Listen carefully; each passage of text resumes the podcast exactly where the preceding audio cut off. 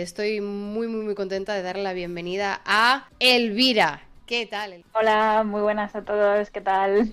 Bueno, ya he visto que el chat está a tope. Sí, sí, sí, sí, sí. El chat es... Normalmente el chat está bastante a tope, pero hoy es que hoy es un tema. No, no, es un tema calentito y además parece que está hecho a posta de la fecha de. Uy, cuando concertamos cuando iba a ser, era como que daba mucho y parece que todo ha cuadrado. Sí, sí, es verdad. Nosotros teníamos, eh, teníamos la fecha ya establecida desde casi el principio de todo. Sí, sí, eh, desde enero o por ahí. O sea, yo, vamos. Sí, sí, desde enero, efectivamente, que fue cuando puse el tweet en la primera semana de enero. Eh, y enseguida cuadramos una fecha porque me parecía muy interesante ya en enero. Pero, pero ahora parece que ha sido perfect timing, ¿no? De que la gente ya ha tenido una semanita de trastear con GPT-4 y, y ahora llegas tú a contarnos cosas. Pues sí, a ver, lo primero de todo quiero decir que ya varias personas lo han dicho por el chat, que no se preocupen por sus puestos de trabajo, que yo creo que el día que las sillas nos lo quiten va a tardar en llegar. Así que que estén tranquilos. Por lo menos durante la charla, ya veremos en el futuro. Oye, pues mira, fíjate, primera buena noticia, sí, ¿eh? Ni, tres minutos, primera buena noticia. Oye, muy bien, muy bien. Eh, Elvira, eh, muchísimas gracias por estar hoy aquí, de verdad. Te lo agradezco un montón. Sí que es verdad que, lo, hablábamos antes, justo antes del directo, que decías, bueno, yo te escribí así en plan de, bueno, creo que no es esto lo que el perfil que buscas, pero si te interesa, aquí estoy. Y, mm, te agradezco ya de, entrada que te animaras a, escribirme, porque sí que es verdad que el perfil ¿no? de la mayoría de las personas que, me contactaron o que contestaron al tweet o que tal, eh, tenían un perfil, pues, pues eso, muy de científico, investigación, experimentos, tal. Y, y sí que es verdad que tu, formación, eh, digamos que toca, eh, a veces en, eh, va como en paralelo, a veces nos tocamos, ¿no? A veces interaccionamos, pero sí que es verdad que podía salirse un poquito del enfoque. Lo importante aquí es que nos parezca interesante, que, que aprendamos y, y, sobre todo yo tengo, claro, mucho interés y muchas preguntas sobre las aplicaciones en investigación, obviamente, em, porque, porque vamos, yo estoy trabajando conjuntamente con, desarrolladores de IAS para diagnósticos. Así que eh, creo que aquí sí que es interesante encontrar este punto de conexión y, comprender un poquito más lo que, bueno, iba a decir el futuro, pero es que, es que ya es el presente esto. Esto, esto ya está aquí. O sea, ha venido pisando fuerte, o sea, ha sido literalmente como un terremoto y ha venido para, para quedarse total, totalmente. Creo que es un tema, bueno, lo primero de todo quiero darte también a ti las gracias por, por darme la oportunidad de pues poder participar, de porque siempre me han parecido súper interesante tus, tus charlas y oye, creo que es un tema que de verdad además es como, por eso lo quise denominar como mitos y leyenda, como diría, diría Becker, Ay, pero... porque al final Perdóname, eh, eh, sí, es que tengo el título, no he cambiado el ah, título. Eh, perdona, tú sigue y yo, y yo cambio el título. Ay, perdón, que no me había dado ni cuenta. Que cualquier noticia que, que sale, o sea, lo único que yo quiero intentar, pues eso, que, que por lo menos la gente tenga la posibilidad de, de saber qué creerse y qué no y que, al final los periódicos, las noticias están para venderse y que no solo se queden con el titular, que lean hasta el final la noticia y que no solo lo lean de, un lado, porque yo soy la primera que, a mí me ha pasado. O sea, digo, wow, esta noticia y luego no, vamos, no es ni una décima parte. Ya, ya, ya. Bueno, el, el, clickbait muchas veces, que, que, clickbait es un concepto paraguas, yo creo, a veces, ¿no? Eh, hay, muchas, hay muchos rangos, hay muchos, una escala de grises dentro del clickbait. Eh, que va desde, bueno, esto es cierto, pero te lo pongo un te lo vendo bien, hasta he dicho completamente una mentira solo para que...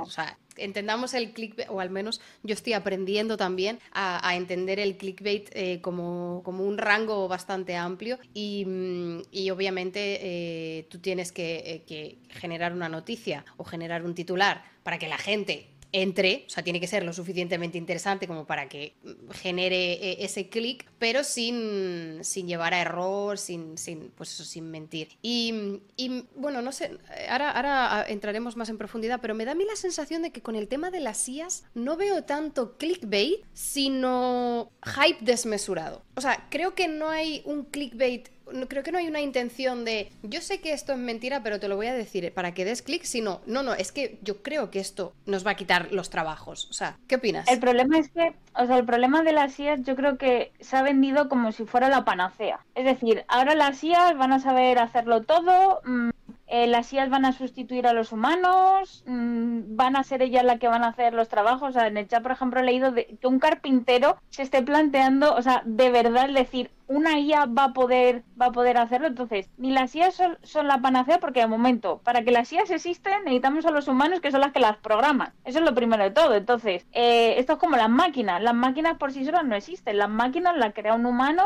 y la hace un humano. Por lo tanto, el humano va a tener que seguir existiendo. Que el día de mañana o en un futuro las IAS sean capaces de crearse a sí mismas, pues mira, eso ni tú, ni yo, ni seguramente que generaciones, pero bastante largas de nosotras, sean capaces de, de, ver eso. O sea, lo, lo, lo, dudo bastante. O sea, yo creo que al final la mente humana, porque al final una IA está creada para eso, para pensar como los humanos. Y los únicos entes, por así decirlo, que van a ser capaces de enseñarles a pensar como un humano, tiene que ser un humano. Claro. No, no, no va a poder ser, ser otra cosa. Sí, eh, mira, Rastafari dice, fui yo lo de lo de carpintero, no te preocupes que, que no es, eh, no es, no te hemos cogido como cabeza de turco, eh, simplemente era un ejemplo muy bueno, ¿no? que, que, había preguntado, que habías preguntado tú, Rastafari, y que, y que verdaderamente nos ayuda un montón a, a, encauzar un poco esto, darle perspectiva, darle contexto y darle, darle todo. Y, y, precisamente lo que tú has dicho, eso es una de las cosas que yo siempre digo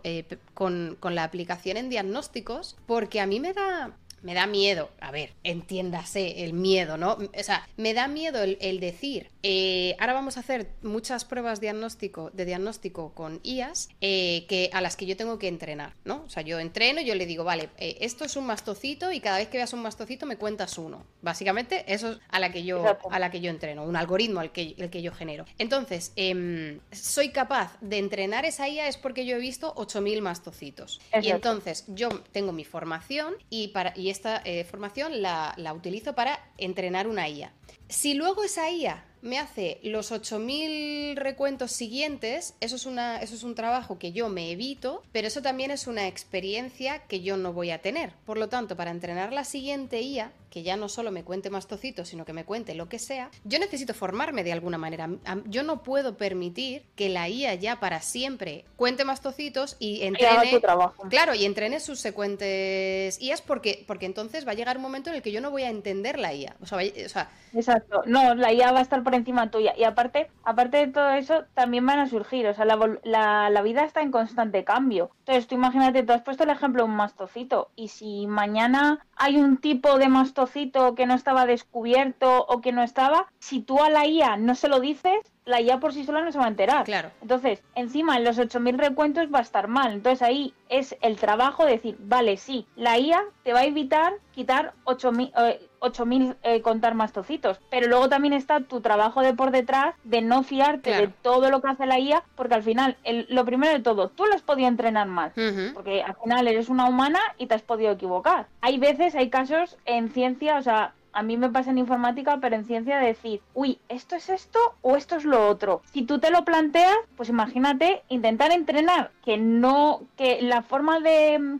comunicarte con ella es o por comandos o, o, metiéndole patrones o lo que sea, decir, ¿cómo le meto yo a, una IA al decir, vale, y cuando ocurra esto, duda entre esto o entre esto. Pensamiento, pensamiento crítico en la IA, eso todavía no, eso todavía no, que yo no sepa, no se hace. Es, es que eso es muy complicado y, y luego, además, por ejemplo, yo, yo que trabajo en informática, mm, hay un, hay un puesto, el típico puesto de tester, que básicamente es alguien programa algo y otro que es el tester lo prueba. Vale, pues hay muchas veces que al final las pruebas, si son pruebas directamente de clicar en sitios y tal, pues ahí no te puedes equivocar pero es que hay veces que las pruebas están mal hechas, porque a lo mejor imaginaos, tú estás, eh, por ejemplo, yo qué sé, vamos a poner, tú entras en la página web de un supermercado, ¿vale? Entonces tú, para poder luego pagar, tendrás que meter cosas al carrito, ¿no? Vale. Pues tú imagínate que no metes esas cosas en el carrito porque se te olvidan e intentas pagar. ¿Quién está fallando ahí? ¿El tester que no está haciendo la prueba como tiene que hacerla? ¿O la web que no está preparada? Es decir, la web tendría que avisar de, oye, no estás metiendo en el carrito, oye, tal. Entonces esto pasa lo mismo con las IA. Pero hay que saber cómo las entrenamos. Y claro, aquí ya es una pesquería que se muere la cola. Entonces, mm. como, vale, para yo entrenar una IA, primero alguien me tiene que entrenar, ya, pero ¿quién es ese primero? Ya. ¿Qué vino antes, el huevo o la gallina? Pues no lo sabemos. No, no, eh, eh, sí, sí, es que esas son las, las mismas preguntas que yo tengo cuando, sobre todo, como ya digo, en este proyecto que tenemos de entrenar una IA para diagnosticar mastocitos de forma visual.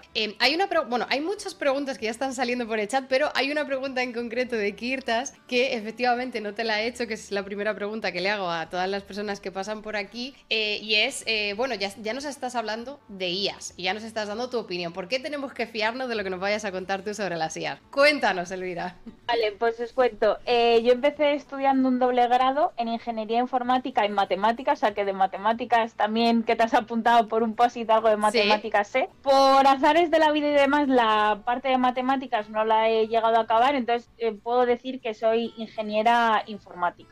Entonces, ¿qué me avala? Pues me avala más de ocho años estudiando una, ingeniería con la parte de las, de las matemáticas y luego me avala que prácticamente a la vez que, estuve, que estuve estudiando eh, me metí en una, a través de la universidad en la típica empresa de prácticas y ya voy a hacer casi, casi cuatro años en ella, o sea que mi día a día es, es la informática. Vale. Perfecto. Y en el eh, dentro de eh, tu ingeniería eh, o durante las prácticas o cuándo empezaste tú a entrar en contacto con, con, desarrollo o con IAS en general? Pues con IAS en general, la verdad es que muy al principio, de hecho creo que en segundo de carrera, o sea, ya por el 2015, una cosa así, teníamos una asignatura que directamente se llamaba inteligencia artificial. O sea, ese, ese fue el, ese fue el, primer contacto de pues trabajar con, con, IAS y demás. Es verdad que actualmente los proyectos en los que estoy trabajando no tienen nada que ver con, con IAS, pero bueno, al final la IA es el día a día y como ya os contaré, que también se ha mencionado, el chat GPT y todo esto lo demás, es algo súper comentado y yo día a día también lo uso en mi, en mi trabajo. Espero que mi jefe no lo escuche, no voy a ser que lo diga.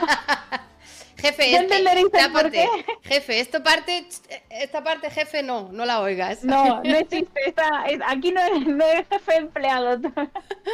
Bien, bien, bien. Eh, por cierto, ya está la segunda pregunta eh, en forma de encuesta en el chat. Eh, la primera eh, que era eh, qué significa IA, que eh, también le has dicho, un 91% dijo que era inteligencia artificial. Era, la fácil, esa era, para, que, para que perdieran ese miedo que les he visto con examen control. son unos llorones, son unos llorones.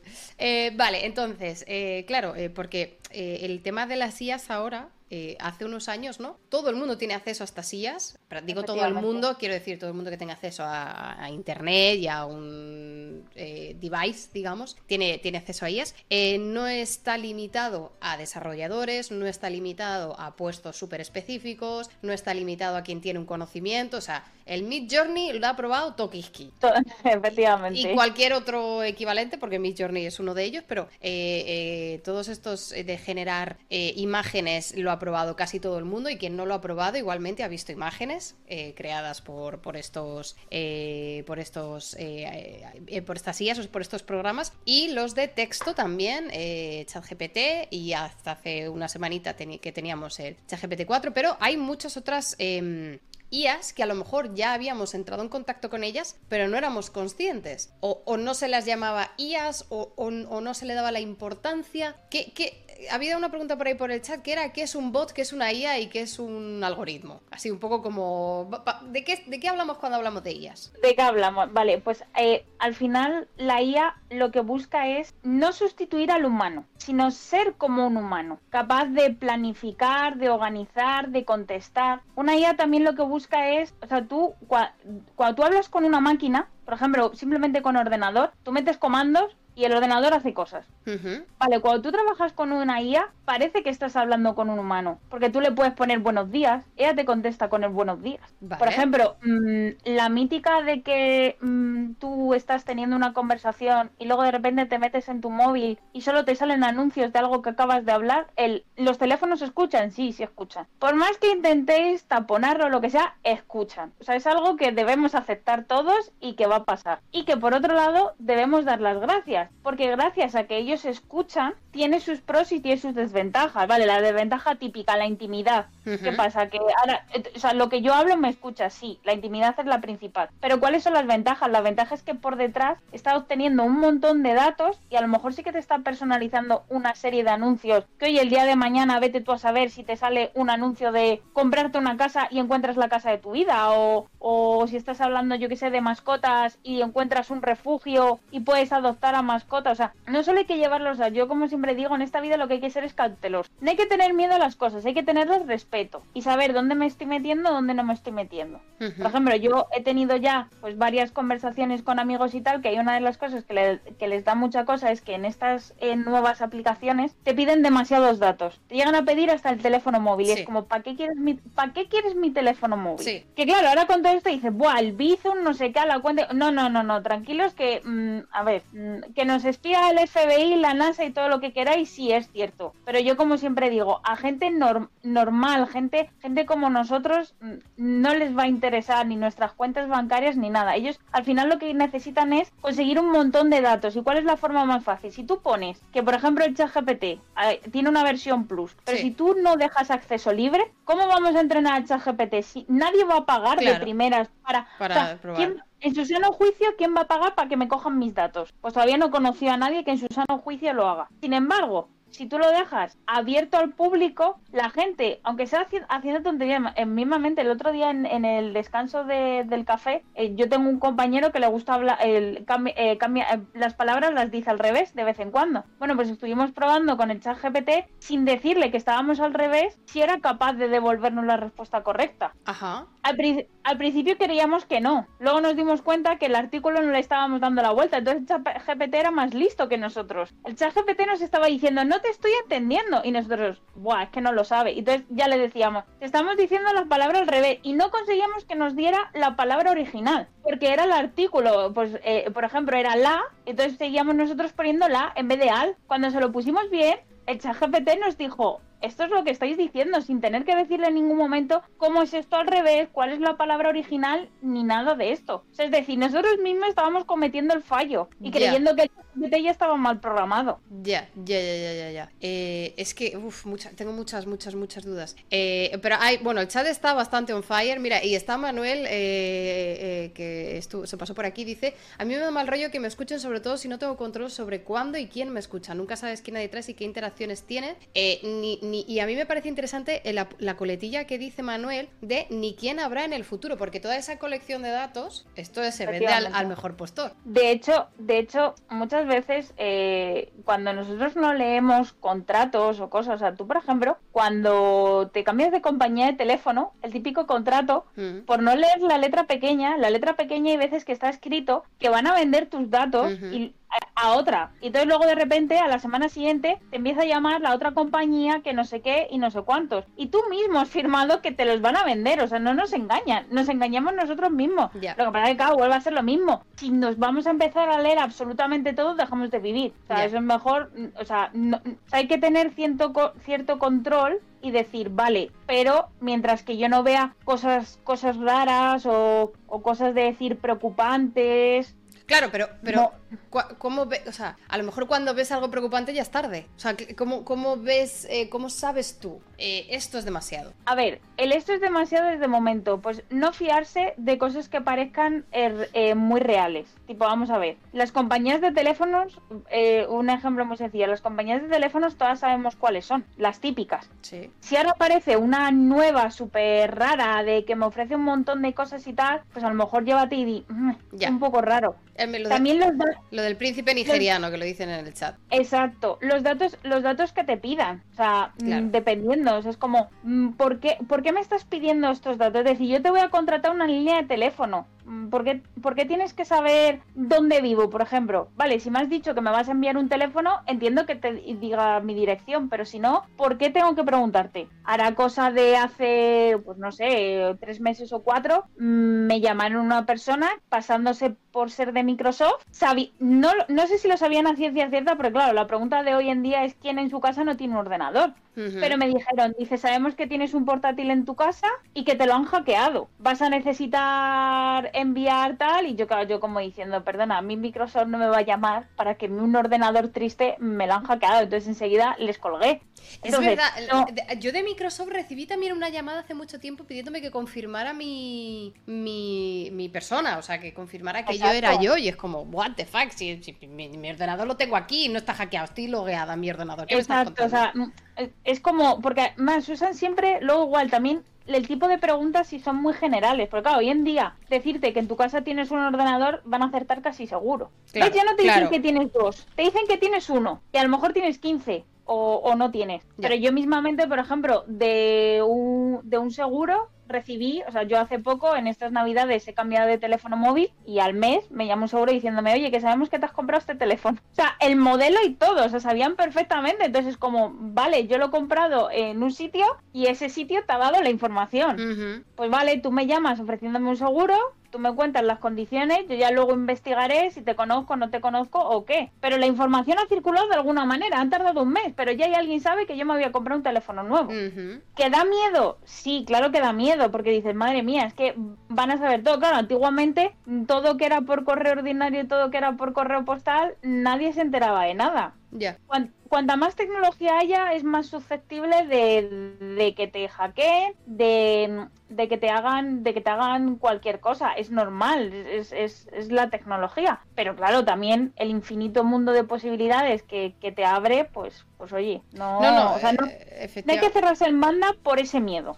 Claro, claro. No, y además es que me parece una reflexión eh, obviamente interesante, pero, pero muy necesaria de, de, ser consciente de lo que cuesta, ¿no? Lo que estamos pagando por tener acceso a todos estos servicios, como lo has dicho tú, chat GPT o cualquier otro servicio gratuito o de semipago que, que haya en, en Internet. Eh, el precio que estamos pagando es, como tú dices, datos, privacidad, pero, pero creo que eh, ser realista, o al menos yo una cosa que sí que he cambiado de opinión en los últimos años, cuando ya me hice Twitter, Instagram y todas estas cosas, yo sí que es verdad, antes intentaba mantener mi privacidad en la medida, en la medida de lo posible y ahora ya eh, en el momento en el que te haces X redes sociales es como, mira, te doy todo, te, lo doy, ya te lo doy todo, ya me, ya además me da igual, sí, sí, sí, acepto todo, mientras no me frías el, email de spam, ni me llames a mi teléfono. Te lo acepto todo. Efectivamente, yo aquí he hecho peace, eh, mind peace, digamos, tengo eh, paz mental de decir, mira, es lo que hay, es lo que estoy pagando eh, por tener estas redes, y mientras no me jodas el día llamándome al teléfono, intentando decirme que yo qué sé, que tengo una deuda en no sé dónde, bueno, pues mira, haz lo, que hagas. Pero, pero efectivamente, creo que es importante ser conscientes eh, y tener la información necesaria, ¿no? De qué es normal que tengan y qué no es normal que tengan para, para eh, protegernos eh, a nosotros. Exacto.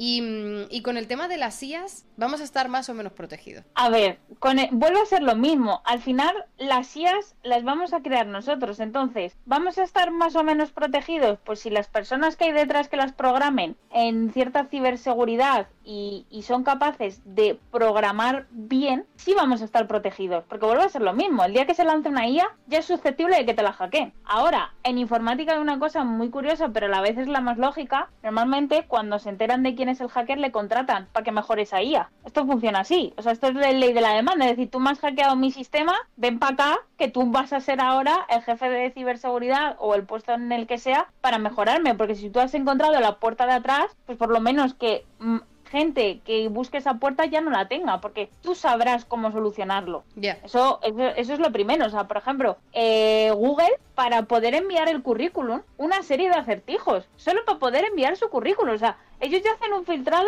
mm, de decir, mm, ya es impresionante, porque claro, no todo el mundo es capaz de resolver ese acertijo o de la manera que ellos quieren, porque claro, ya aquí luego ya entramos en, muchas veces en la informática no vale con que funcione, no vale con que en la pantalla haga lo que quiera, no, no, tiene que funcionar, que sea óptimo, que sea seguro. Yo, o sea, yo sé que la gente que está afuera, pero que tú, por ejemplo, cuando te logueas en Instagram, te diga que tienes que meter tu usuario y tu contraseña y que, por ejemplo, no permita, porque había webs que al principio tú ponías un igual a uno le dabas al enter en la contraseña. ¿Por qué? Pues así. Porque uno, porque uno igual a uno, claro. claro uno, uno, igual a uno, se cumple siempre, es, es algo. Y, y encima ya, normalmente esto, pues bueno, en informática siempre hay un usuario admin que es el administrador. Sí, sí. Si encima daba la casualidad de que ese no lo habían borrado y tú ponías nombre de usuario admin y luego ponías son igual a uno, entrabas encima a la aplicación que fuera como administrador, o sea, entrabas a todo. Esto es verdad, o sea, esto, ocurría. Eso, es verdad, o sea, yo, yo, yo, yo he trabajado en un proyecto en el cual alguien dijo, es que esto está funcionando de verdad, o sea, se podía acceder a, la web de, de, ese proyecto así. O sea, esto te hablo desde la experiencia. Ok.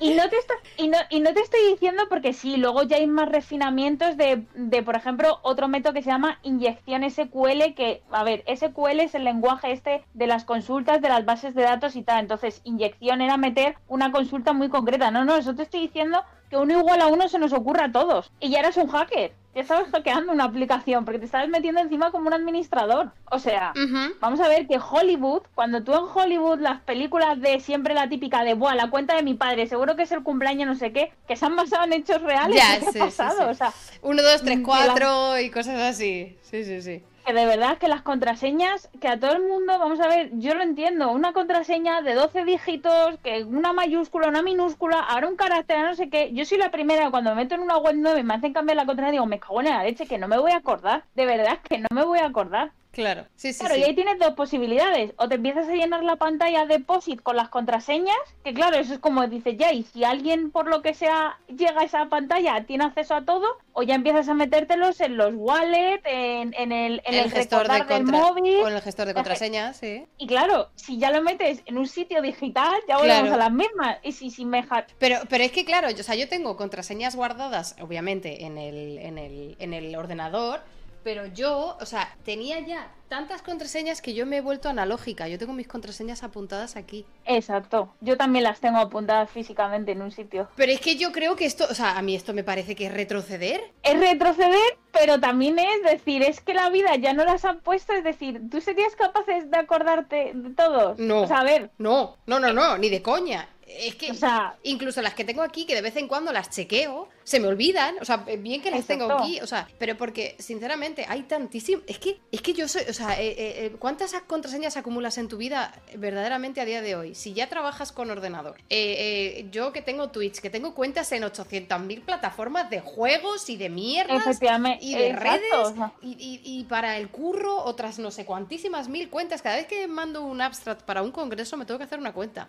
Eh, y, vas a tres congresos al año. O sea, yo soy acumuladora de contraseñas. Em, y todo, y claro, lo que tú dices, y ahora ya, en plan, 12 caracteres, mayúsculas, minúsculas, símbolos raros, número. Claro, hay que pasar, que ahí tienes que clasificar y hay decir, vamos a ver, pues por ejemplo, la de las cuentas esas que tú te haces para ir a un congreso, a lo mejor son cuentas que dices, pues mira, si esto me lo hackean, ¿qué van a llegar? ¿Qué van a obtener? Nada, pues esta utilizo esta contraseña y para adelante. Claro. Pero por ejemplo, la de la cuenta bancaria, pues no debería ser ninguna que utilizaras en ningún otro lado.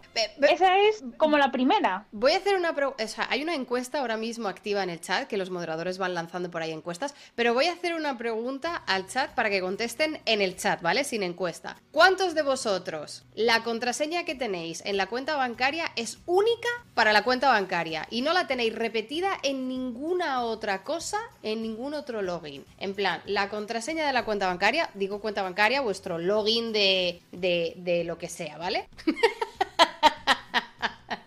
A ver, también te digo, puede ser única porque es verdad que ahora las, los bancos han vuelto más listos y te envían pines secretos, entonces ellos ya hacen esa de ser, ser única. Eso, sí que hay que claro. agradecérselo a los bancos de decir, o la doble verificación. Eso, eso, te iba a decir. también está muy bien. La doble verificación, eso te iba a decir. ¿Es un coñazo? Sí, es un coñazo. Porque de repente has cambiado de móvil y ya intentas meter y dices, madre mía, si este móvil yo ya no sé dónde lo tengo. Sí, pero es verdad que, que, se agradece. Y luego igual, no sabéis lo que es cuando a vosotros se os olvida la contraseña, el enlace de olvidasteis mi contraseña, no sabéis eso lo que es para un programador, o sea, eso es el puro infierno. ¿Por qué? Claro, porque tú piensas, tú me dices, he olvidado mi contraseña, yo me tengo que asegurar que te lo estoy enviando a ti y no a otra persona. Sí. Luego, vale, normalmente lo que se suele hacer es con un mail, Sí. Claro, pero yo tengo que comprobar que ese mail Sí. es un mail de verdad, no es un mail de mentira. Luego ya ahí son las comprobaciones. Luego tengo que hacer de alguna manera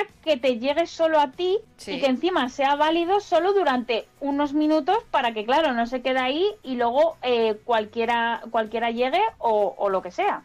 Por el camino ese mail te lo han podido mm, quitar ocho veces. El, el movimiento ahí ya te lo han podido quitar ocho veces. Y luego, claro, cuando tú vuelves, tú, este usuario, ya tiene este restablecimiento de contraseña. No me ha dado por el camino que no ha sido él, porque luego sale el mítico mensaje, si no ha sido usted, no sé qué tal, que esa contraseña que yo le envío, me la vuelvo a poner. Y claro, luego lo suyo sería que cambiéis otra vez esa contraseña. Claro. Es una tortura para el programador en el sentido de porque tiene que hacer muchas verificaciones, no porque sea, o sea, cuando los programadores, y hay gente que trabaja en programación me entenderá, eh, no hay nada imposible, o sea, hay, o hay pocas cosas imposibles, cosas complejas de hacer. El que vosotros a veces, por lo que yo digo, el que Discord funcione también, el que la inteligencia artificial aprenda, el que no sé qué haga, hay alguien por detrás que ha tenido que hacer que eso funcione. El que en la web cuando tú pinches en una cosa se vaya al carrito, luego el carrito de pago, luego esa es otra. Ahora lo de los pagos por internet. Eso ha sido una auténtica revolución. ¿Cómo, cómo, cómo que pagar por internet? Bueno, ya las tarjetas bancarias lo fueron, pero pagar por internet, de verdad. Todavía hay veces que a mis padres tengo que decir, sí, que no pasa nada, de verdad, que es seguro que, Sí, sí, sí. que yo, por ejemplo, yo, yo sí que he vivido de, de en un banco de que tienen una tarjeta que les metes solo cierto dinero para pagar con esa tarjeta, como para asegurarte que si por lo que sea te pillan, pues solo te van a quitar el dinero de esa tarjeta, no todo. Como un día les dije a mis padres, es que cuando tú vas y dices pagar con tarjeta, esa acción del datáfono está viajando por internet. Claro. ¿qué más da que lo estés haciendo en tu casa que delante del señor del Mercadona? Si es todo ya lo mismo. Claro, porque te crees que el señor del Mercadona tiene unas garantías, es una empresa y no tú que estás solo en internet, que a saber en qué página web entras, que a saber... Exacto. Es un datáfono. No, no, no, no, es que el datáfono viaja igualmente por internet. Lo que pasa es que, claro, como nos vemos, que estamos en el Mercadona, en el Carrefour, en, en cualquier, en cualquier supermercado, da igual, en cualquier tienda, le estás viajando por internet. Ujú, Y ujú. vuelve a ser lo mismo, cualquier información que viaje por internet es susceptible de ser captada.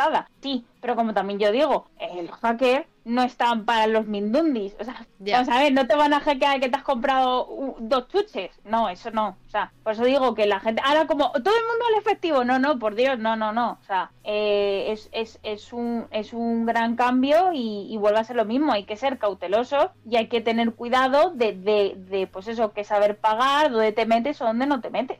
Ya, ya, ya, Y sobre todo que como usuarios, todas las trabas que os puedan poner, porque ahora por ejemplo se está poniendo muy de moda, eso no hacían todas las páginas web. El decir, no, ahora te llegará una notificación en tu banco, la aceptas para pagar el pago. Todo eso que ahora parece que nos retrasa en la vida, nos está ayudando en seguridad. Claro, a mí eso, yo eso, o sea, los miedos que pudiera tener de comprar en internet se me quitan con el factor de doble verificación. Porque solo yo tengo mi móvil. Es una mierda cuando tienes que configurarlo, lo que tú has dicho. Porque cuando tienes que configurarlo en un móvil nuevo, tienes que pedir al banco que te mande un código para que te acepte para no sé qué. Y el código te lo manda al móvil antiguo. Entonces tienes que. Es- O tienes que pedir una carta para que te llegue y me- o, sea, eh, o sea, entiendo, entiendo el- el- la movida de, de, eh, hacer, eh, preparar tu móvil para, para los códigos de verificación eh, o el doble código, pero, mm, pero a mí me parece un, un- adelanto eh, y me da muchísima seguridad para loguearme en mil sitios. Carta, me dice linterna, sí, sí, sí, linterna, yo a mi banco le tengo que pedir una carta para que me mande un código de activación para mi nuevo número de teléfono. Es que me ha pasado ya dos veces. Y al extranjero, o sea, quiero decir, de Austria a Alemania, sí. Pero, pero eh, que eso que a mí me da muchísima. A mí me da muchísima seguridad el factor de, doble verificación. Eh, eh, te voy a hacer una pregunta, pero no tienes que contestarla. ¿Por qué crees que lo quiere desactivar Elon Musk? A ver, eh, yo creo que, lo quiere, bueno, aparte de que es un señor que todos sabemos cómo es y tal, yo creo que uno, por ir en contra, o sea, yo creo que lo principal es por ir en contra y decir, yo voy a tener una vertiente mía en la cual no voy a tener el este de doble verificación y luego porque yo creo que en el más profundo no es una persona tonta y tendrá otro mecanismo que a primeras no lo quiere decir, pero tendrá otro mecanismo. O sea, no me creo que a sus queridos VIP de Twitter, ahora los blues, estos que se ha inventado de no, no sé qué tal, eh, o sea, al final con eso se sustenta Twitter, no creo que se vuelva tan loco de dejarlo. Entonces yo creo que estarán haciendo otro sistema o otro algo que todavía a día de hoy no lo quiere decir para que a nadie se le ocurra la idea, básicamente, y cuando lo pueda patentar, seguro que dirá, he quitado la doble verificación y ahora hago esto, por, por tener algo diferente. Que tampoco me parece mal, ¿eh? Que muchas veces en informática, o sea, yo sé que eh, vosotros en ciencia, pues pero en informática a veces la competitividad es muy buena. Porque si yo compito por eso, por hackear al otro o por sacar una idea mejor al otro, al final estamos avanzando todos. Ya, sí, sí, ¿no? Eh, eh, es cuando es una carrera, ¿no? O cuando hay en juego recursos o cosas así, obviamente al final quien se beneficia es la gente que acaba utilizando la herramienta que esté optimizada o más eficiente o lo que sea. Está claro que ahí que ganamos todos. Esto es como ahora el, el comprarse un coche Tesla. Cuando tú te compras un coche Tesla, que todos los datos al final, vamos a ver, Tesla lo que quiere sacar es la conducción autónoma. ¿Qué ocurre? Que Tesla es el que más dinero tiene, eh, volvemos a las mismas, sus coches son los que más valen, su tecnología, vale, todo lo que tú quieras. Vale, tú cuando te compras un coche Tesla, tú le estás mandando toda la información de todos los sitios a donde vas, de las veces que frena, de las veces que acelera, de las veces que pones la música, de las veces que miras el retrovisor, todo, todo eso se lo das. El día de mañana, cuando sea Tesla el que saque el primero la, auto, eh, la automoción, en plan, el autónomo, el resto de compañías, ¿a quién van a ir a comprar los datos? Eh, claro, y a quién va luego, al final, Luego al final Tesla ya se está labrando un futuro de hacerse rico. Porque a día de hoy, vamos, no sé, a ver, alguno habrá por ahí, pero vamos, a día de hoy que estén recogiendo para hacer la conducción autónoma y Tesla no lo tiene. Y Tesla, desgraciadamente, no puede acceder todo el mundo. O sea, yo no me puedo comprar un Tesla, vamos a ver. O sea, sí, me puedo comprar un Tesla, pero pues dejo de tener otras cosas en la vida, como tener una casa. claro, igual que te hipotecas para una casa, te puedes hipotecar para un Tesla. O sea, sí, pero entendemos. Pero claro, el, día de mañana, cuando saquen la, el, un coche autónomo, todos diremos que guay, que no guay, que no sé qué, no sé cuánto ya. Pero es que Tesla llevará 15, 10 años, 20, los que sean, recabando información nuestra. ¿Nos echaremos las manos a la cabeza? Sí, ya, pero es que habrá que haberle enseñado al coche de frena que te llevas a un peatón por delante pero, pero claro, pero entonces eh, eh, un poco, porque esto, esto que estamos hablando de Tesla, de todos estos datos que están, eh, que es entrenar ¿no? a un futuro software, entrenar a una futura IA, em, claro, en el momento es lo que tú dices, tenemos que estar en constante entrenamiento, tenemos que estar en constante, en constante chequeo, comprobación, etcétera, etcétera. Y, el otro día, pensando en el tema de las IAs, em, tuve como dos reflexiones, y aquí me van a empezar a funar y me van a crear hilos de Twitter, pero me da igual, yo las voy a decir. Se vino la hora de la verdad. Llegó la hora. Em, yo tuve una, reflexión para, para, yo entender, ¿no? Porque yo creo que el problema de las IAS, o porque a lo mejor se están vendiendo como. es porque no, no las vemos. Porque no, no, claro, no, no, le tenemos. O sea, si yo te digo que yo tengo una batidora, todo el mundo sabe lo que es una batidora, todo el mundo sabe que me va a facilitar el trabajo de la cocina, pero no me va a eliminar el trabajo de chef, ¿no? Quiero decir, es una máquina que hemos generado, que me facilita el trabajo, que yo la controlo, que yo la manejo y que yo la voy mejorando. Cada vez voy haciendo batidoras mejores, ¿no? Entonces, digamos que eh, todo el mundo entiende lo que, lo que supone tener una batidora en tu cocina, pero creo que eh, como a la IA no le puedes poner, no la puedes poner en una No, eh, no, le puedes dar como un contexto y una forma. a veces le podemos dar más cualidades, ¿no? O le podemos glorificar un poco más de lo que es. Esa es una de las reflexiones que yo tuve, ¿no? De cómo puedo encajar en mi mente, cómo puedo focalizar lo que es una IA comparable a lo que tenemos. Y luego, de ahí, y, todas estas eh, profesiones o todas estas personas que consideran que su trabajo está en peligro por una IA, claro, yo hago la misma, yo hago la misma reflexión. Es como, si tu trabajo está en peligro porque yo genere una batidora, o no entiendes el funcionamiento de la batidora, o tu trabajo puede ser totalmente reemplazable por una IA o por una batidora, por lo tanto tu trabajo tampoco es que sea maravilloso. Quiero decir, es un trabajo del que te quieres deshacer, ¿no? Exacto. Eh, no quiero, o sea, no es menospreciar el trabajo de la gente, sino decir de, pues si es un trabajo repetitivo sin pensar y que, que solamente eh, es tiempo, pues efectivamente sí, yo quiero que eso te lo haga una una IA y no que no lo hagas tú y que tú dediques tu tiempo a pensar en qué cocinar. Claro, entonces algo que la IA no pueda decidir. Efectivamente, y a nadie se le pone, o sea, a nadie se pensaría que su trabajo de cocinero se lo va a quitar una batidora. Efectivamente. Eh, entonces, yo sé que aquí, aquí yo sé que hay, gente que, que, que tiene a las IAS en un pedestal ahora mismo y, o incluso a lo mejor tiene miedo de verdad de, decir me van a quitar el trabajo. Yo sé que muchos artistas, ¿no? Están ahí como un poco eh, viendo mi journey eh, con un poco ojirris así y tal, pero, pero si entendemos que una IA es una batidora, ¿cómo, de comparables son? Y ya te dejo aquí que, que, me corrijas y que me lleves la contraria y todo lo que necesites. A ver, pero vuelve a ser lo mismo. Yo creo que las, las puestos de trabajo que más se ponen en, en duda de decir una IA me va a quitar, yo creo que son esos trabajos que al final, en el fondo de su corazón, dicen, es que realmente a lo mejor lo que hago no es tanto una toma de decisiones, sino hago un trabajo automatizado. El decir, Vamos a ver, esto, mm, o sea, no lo quiero poner, parece que vamos ahora con los cocineros. Vamos a ver, si solo un cocinero se dedicara a cortar cebolla, sería mucho más fácil meter a una máquina que corte cebolla porque encima la va a cortar siempre igual y la va a acertar. Pero gracias a Dios, el cocinero no solo corta cebolla, corta cebolla, corta pimiento, Nara le da dos vueltas a la esta. En tu casa, tú en tu casa como estás cocinando, espera, voy a probar. Uy, le tengo que echar un poquito de sal. ¿De verdad vosotros os imagináis que podamos hacer a una IA que pruebe una sopa? O sea, ya no, o sea, ¿de verdad? ¿Qué, tipo de, de, mundo fantasmagórico vamos a crear? Entonces, ahí siempre vamos a necesitar a una persona. Y luego igual, las IAs tienen muchas limitaciones. A nadie, o sea, yo ahora también voy a lanzar una pregunta. ¿A nadie se le ha ocurrido en un semáforo no están controlados por IAs? Los típicos semáforos que tienen pulsador. ¿Por qué? Porque claro, tú mientras que no, o sea, se pone, pero hay muchas veces que dices, eh, pero si ahora no está pasando nadie, porque el semáforo se ha puesto en, en, rojo para los coches si no hay nadie pasando? Y cuando hay muchos peatones y no pasa ningún coche, porque está en rojo para los peatones. Y nadie se ha pensado que el tráfico se podría controlar por una IA mejor. Pero claro, y vuelve a ser lo mismo. Si Dios quiera que no, pero si un accidente, la culpa puede ser de muchos. Puede ser del peatón que cruce cuando no deba, del coche que la atropelle, del señor que haya instalado el, semáforo, que ha podido conectar un mal cable y eso lo ha liado, de la persona que haya desarrollado la IA, del fabricante, del material, que el material por el sol se haya podido degradar o lo que sea. Del ingeniero que haya diseñado el... y si, y si vamos para atrás, para atrás, para atrás, o sea, volvemos casi a, pues yo qué sé, hasta el señor que ha, que ha soldado las piezas. O sea, podemos poner un montón de gente. Entonces, la EA tiene limitaciones. Como esas limitaciones no saben a quién ponérselas, por eso hay muchos casos en los que la IA sería perfectamente que pudieran entrar y todavía nadie se ha atrevido. Los trenes son autónomos.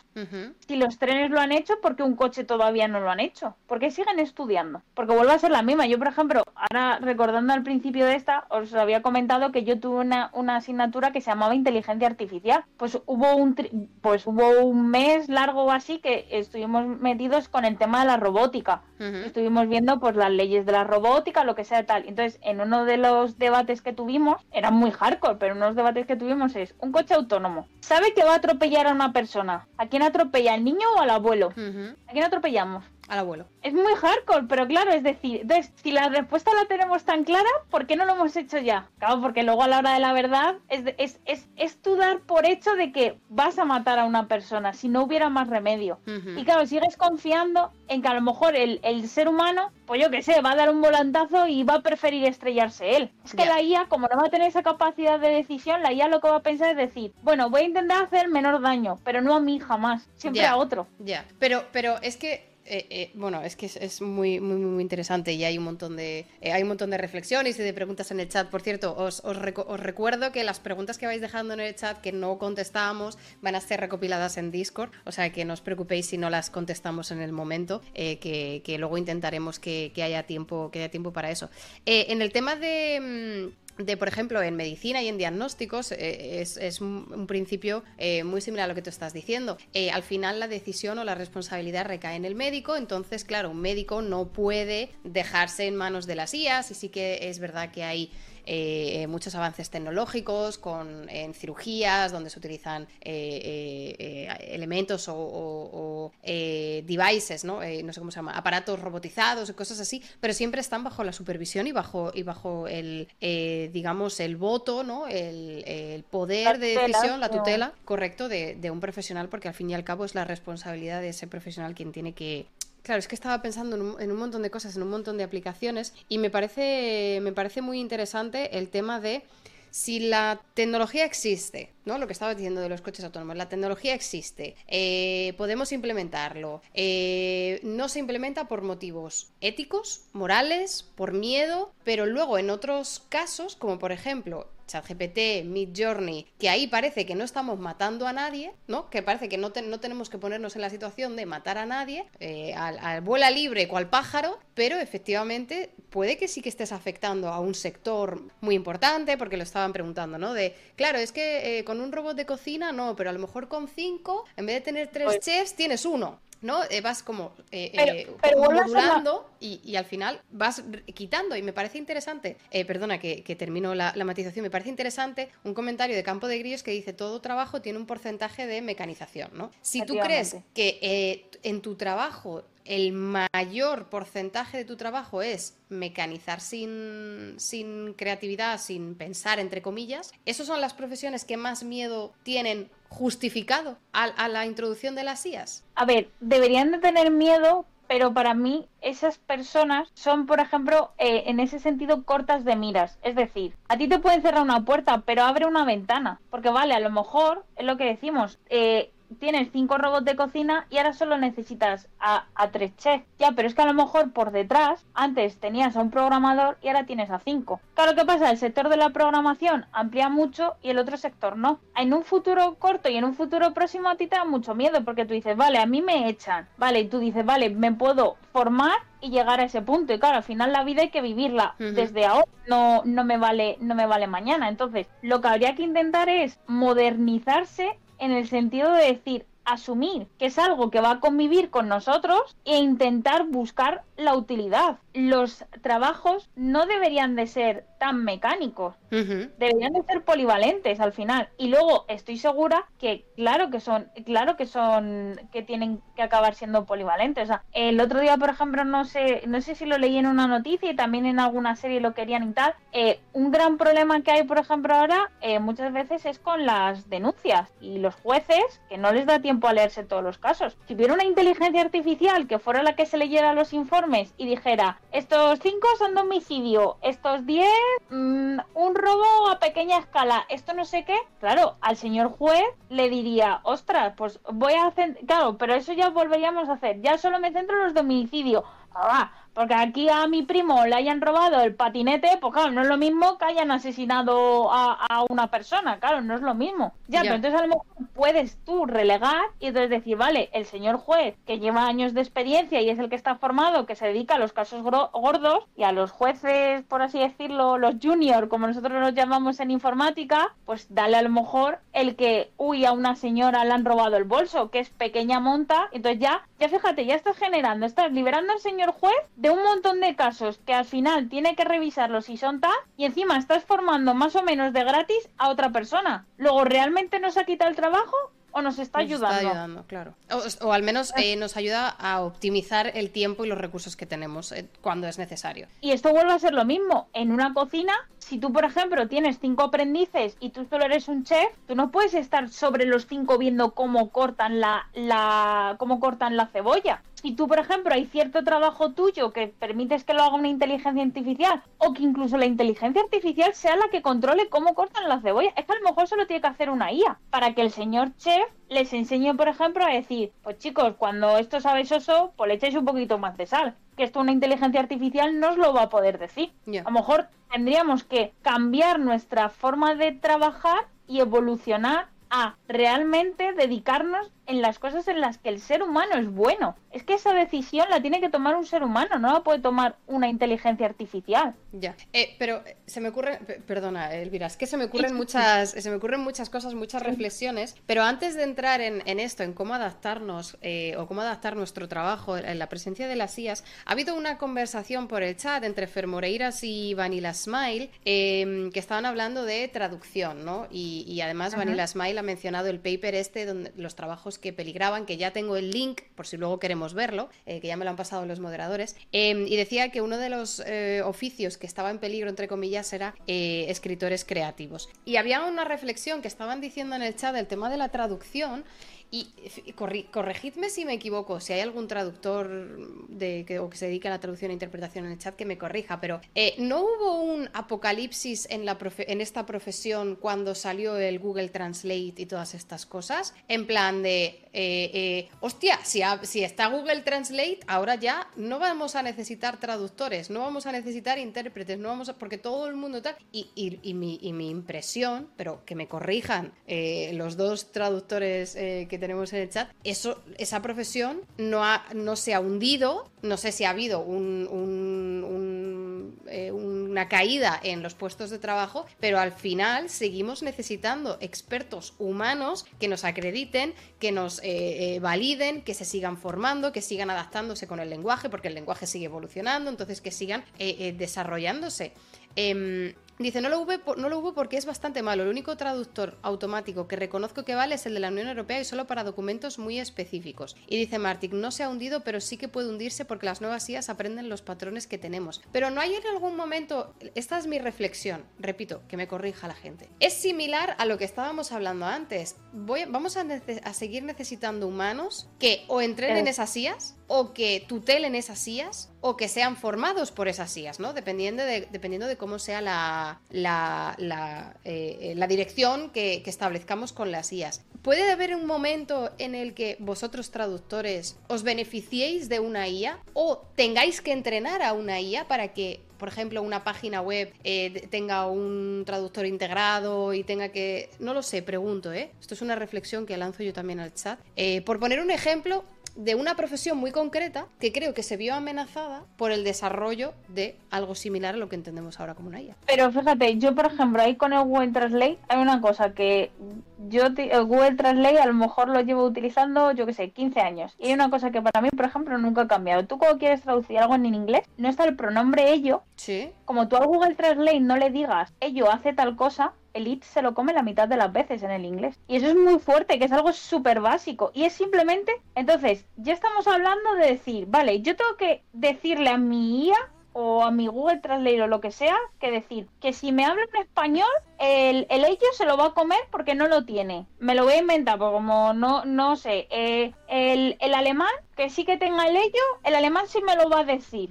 Y si es un alemán que está hablando español, o un español que está hablando alemán. Ya, pero mira, es que están, están eh, las personas que están en traducción están eh, aportando su este en el chat y dice Fer Moreiras, hace más de 20 años que usamos herramientas de traducción asistida y nos benefician, pero no son IAS. Y eh, también, por ejemplo, Kevin Bryan dice está amenazado porque, un porque ser traductor es muy especializado, repetitivo y de manejar datos es la fórmula perfecta para ser reemplazado. O sea, entiendo que en este caso, este tipo que estábamos hablando, ¿no? Esta profesión que es, que es de mecanizado, ¿no? Repetitivo y tal, pero, pero pregunta a los traductores, ¿vosotros según salís o sea, una persona que sale de la carrera puede entrenar una IA y ya no tiene ningún, ninguna evolución con la experiencia. Pero esto es una pregunta seria. O sea, una persona recién licenciada puede entrenar una IA y ya está y sentarse a que le haga el trabajo. A mí la sensación que me da es que tú puedes ir desarrollándote y formándote. Sí que es verdad que hay expresiones que si traduces la misma palabra cinco veces en la misma palabra cinco veces, pero no hay diferentes contextos, no hay diferentes plataformas, no lo sé, ¿eh? que me corrija la gente. Yo me da que esto puede de ir evolucionando, ¿no? Para mí es la clave. Hay que ir, hay que ir actualizándola porque el lenguaje evoluciona. Es que el lenguaje es algo que va cambiando. Y si tú a esa IA no la sigues entrenando, mmm, vale, lo básico te lo vas a ver decir, pero lo específico ya no. Y como haya alguna palabra que se ponga de moda, la IA, la, la IA nunca no va a ser capaz si no hay alguien detrás que le diga, oye, que esto ha cambiado. Mira, y, eh, del Pousa eh, hace una reflexión que a mí me parece también interesante porque yo creo que no, no sé la diferencia, que eh, diferenciar entre IA y Deep Learning, porque se junta todo y no es lo mismo. Em, claro, ¿en, qué, ¿en qué cosas estamos hablando de IAs y en qué cosas estamos hablando de Deep Learning? Claro, a ver, al final el, el, deep learning es una forma, o sea, vamos a ver, la inteligencia artificial sería como, como por así decirlo, el, el, el, todo. Es decir, es algo a lo que yo le tengo que enseñar. Entonces luego ya tenemos dos vertientes que es el ML, el Machine Learning, y el DL, el Deep Learning. lo, que, lo que esto hay que diferenciarlo. Entonces, la, la inteligencia artificial tú la puedes entrenar y la inteligencia artificial es capaz de aprender. Eso es, eso es lo principal. Vale. Sin embargo, tú con lo otro, con lo que trabajas es con fórmulas, con procesos, vamos, con algoritmos, por así, por, por así llamarlo. Entonces, un algoritmo no cambia. Es decir, la fórmula de la relatividad es la fórmula de la relatividad aquí, en China y, y, en cualquier lado. Entonces, eso es lo que hace que una IA sea capaz de evolucionar y el otro y, los y los otros no. El otro es al final, mediante un algoritmo, decir esto es esto, y esto va a ser siempre así, porque esta fórmula no te la van a cambiar nunca. Sin embargo, tú a la IA, tú sí que le dices, vale, está la fórmula de la relatividad y está la fórmula fundamental de la trigonometría. Y entonces tú luego la enseñas y le dices, en unos casos usas esta y en otros casos usas esta. Pero espera, espera un momento, Elvira, porque el chat GPT no sabe hacer matemáticas y esas son reglas matemáticas que son iguales, son algoritmos eh, iguales en todo el mundo. Pero, pero es que lo del chat GPT, ya sé por dónde vas, pero no solo el chat GPT, es que eso creo que el problema está en la base de los colegios. Porque ese, esa misma cuenta, ¿vale? La típica cuenta esa de, de o sea, yo sé que vas por el lado de las matemáticas, de la cuenta, los paréntesis, Las, las operaciones, ¿vale? Yo esa prueba la he hecho con mi familia. Y yo te puedo decir que en mi familia, solo en mi familia, creo que éramos 7 u 8, había un 50-50 que unos acertaron y otros no. Y no son inteligencias artificiales. Es el problema es que las matemáticas están mal enseñadas. Vale, pero, pero si tú sigues, o sea, vale, tú puedes hacer la cuenta por una forma o por otra forma, pero la última línea que te justifica la IA como ecuación matemática, eso está mal. Ese es el problema, ese es el problema, es que tú no puedes hacer, es que tú no puedes resolver una cosa de una manera o de otra, solo hay un camino, el otro es incorrecto. Vale, pero ese es el problema. Pero lo que digo es, imagínate que yo lo hago de manera incorrecta y tú lo haces de manera correcta, y tú entrenas a la IA de la manera incorrecta, digamos. Pero en la última línea de la ecuación que te pone, falso, o sea, es que claro, estamos explicando de esto. Eh, eh, si quieres eh, enseñarlo, si, lo tienes en el Twitter y quieres enseñarlo para que la gente lo vea, de lo que estamos hablando, porque si lo comparto yo, se me va a desconfigurar. Espera, espera, que creo que sí que lo tengo. Dame un segundito, tengo aquí el este. Te lo puedo mandar yo, ¿eh? Es, es, es para que, como tengo la pantalla configurada cuando compartes tú. A ver, aquí lo tengo. Perdón, gente, que es que estábamos hablando de un, un ejemplo muy concreto que le han preguntado a ChatGPT hacer una cuenta matemática. Y, eh... Vale, eh, ya tengo tu tweet, espera, comparto pantalla. Eh, quiero compartir... A ver, que ahora no comparto otra cosa. Sí, estáis viendo el, Twitter, ¿no? Sí, efectivamente. Vale. Vale, eh, efectivamente. Este es el, el, tweet, o sea, puedes ir al tweet directamente si quieres para, para, que se vea un poquito más grande. que esto es que le han preguntado a esta IA hacer una cuenta matemática. No, no, sé si lo veis, gente, pero si no, yo os lo, os lo leo o, lo podemos hacer un poco de zoom, lo que, lo que queráis. Pero básicamente le hace una, pregunta a esta ecuación matemática que es 6, ahí está, yo creo que ahora lo veis un poquito mejor. 6 dividido entre 2, abro paréntesis, 1 más 2, cierro paréntesis. Y le pregunta a qué, qué, cuál es eh, la solución matemática de esta, de esta cuenta. Y bueno, si quieres, eh, Elvira, si quieres ir guiándonos por la, por la ecuación. A ver, eh, la cosa sería, vamos a ver, voy a hacer primero aquí un poco de, matemáticas, ¿vale? Sí. para que todo lo tengamos en la cabeza, la jerarquía de operaciones sería paréntesis, potencias, que en este caso no tenemos y las potencias siempre se nos olvida, multiplicaciones y divisiones, sumas y restas.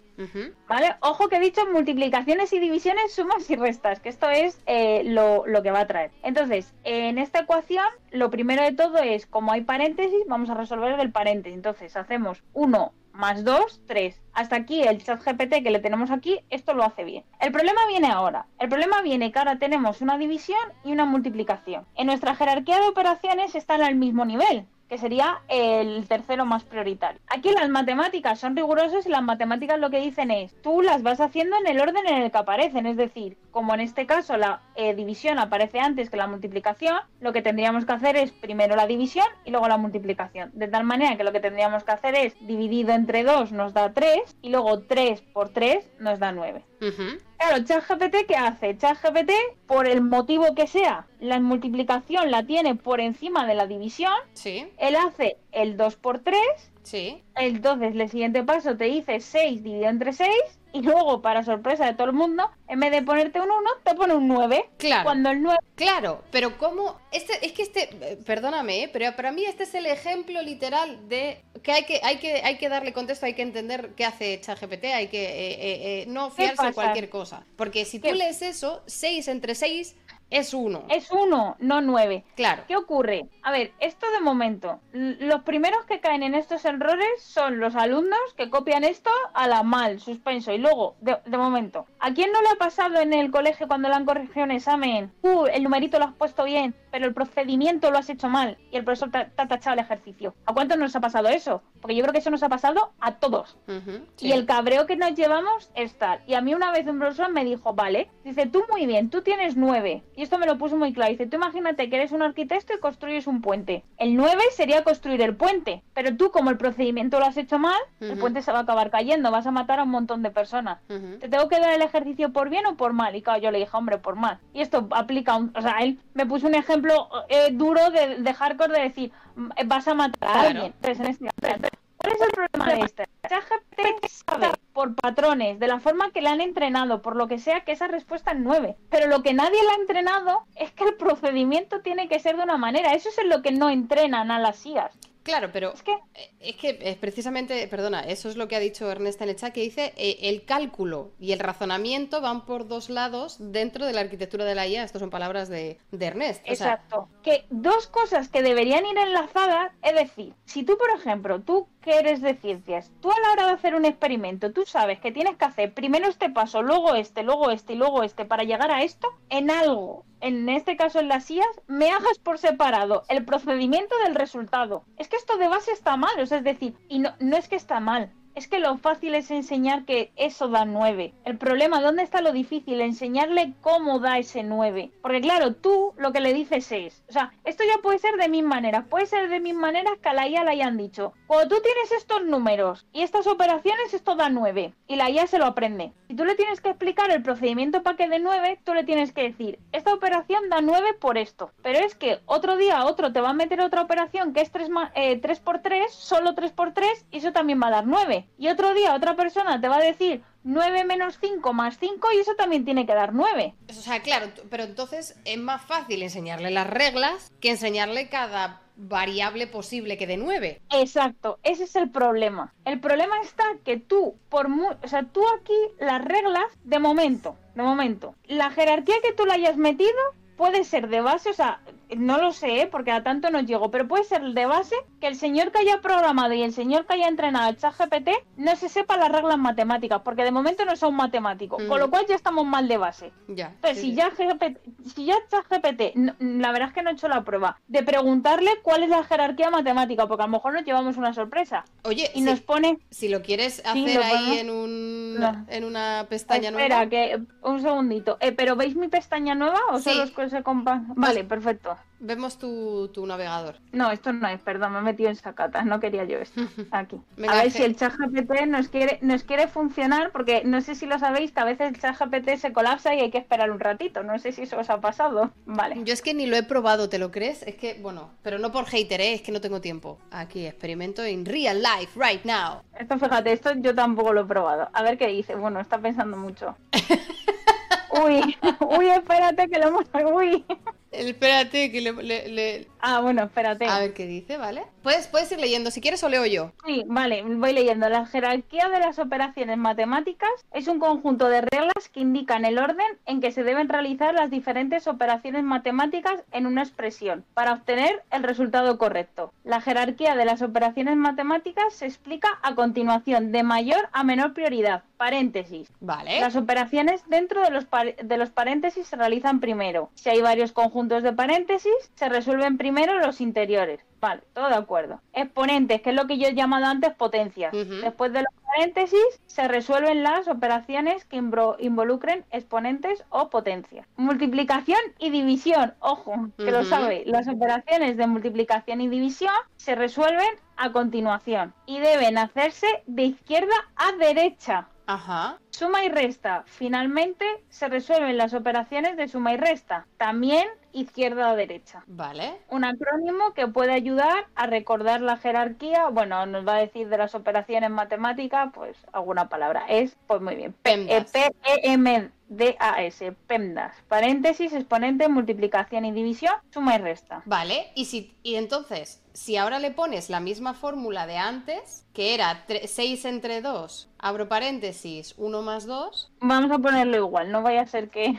Vale. Creo que era 1 más, 1 más 2, ¿eh? Creo que era... Espérate, ¿dónde lo tengo? Para resolver esta expresión, primero debemos seguir la jerarquía de las operaciones matemáticas. 1, paréntesis. Vale. Empezamos resolviendo la expresión dentro de los paréntesis, que es 1 más 2 igual a 3. ¡Anda! Multiplicación. Luego multiplicamos el resultado del paso anterior por 2, ya que la multiplicación... ¿Ves? Aquí ya la he liado. Claro, eh, o sea, ¿por qué, la, mu- ¿por qué me hace la multiplicación? Pero si me has dicho antes que multiplicaciones y divisiones en, de izquierda a derecha. Claro, pero aquí es donde está la cosa de decir, vale, al chat GPT le pudieron meter los datos de decir estas son las reglas, pero nadie le dijo que esas reglas debía aplicarlas a estos patrones. Ya, El pero- problema es que por- Pero, pero perdóname, Elvira, es que aquí te lo ha calculado como uno. Ah, bueno, es verdad, aquí lo ha puesto es igual a uno, aquí sí que lo ha hecho bien. Porque aquí al menos ha hecho lo que le ha salido de los cojones, pero al menos me ha dado el, el resultado. Pero cada uno. Es que lo, de, lo, de, lo del otro. Es que, a ver, lo del otro señor me gustaría saber, porque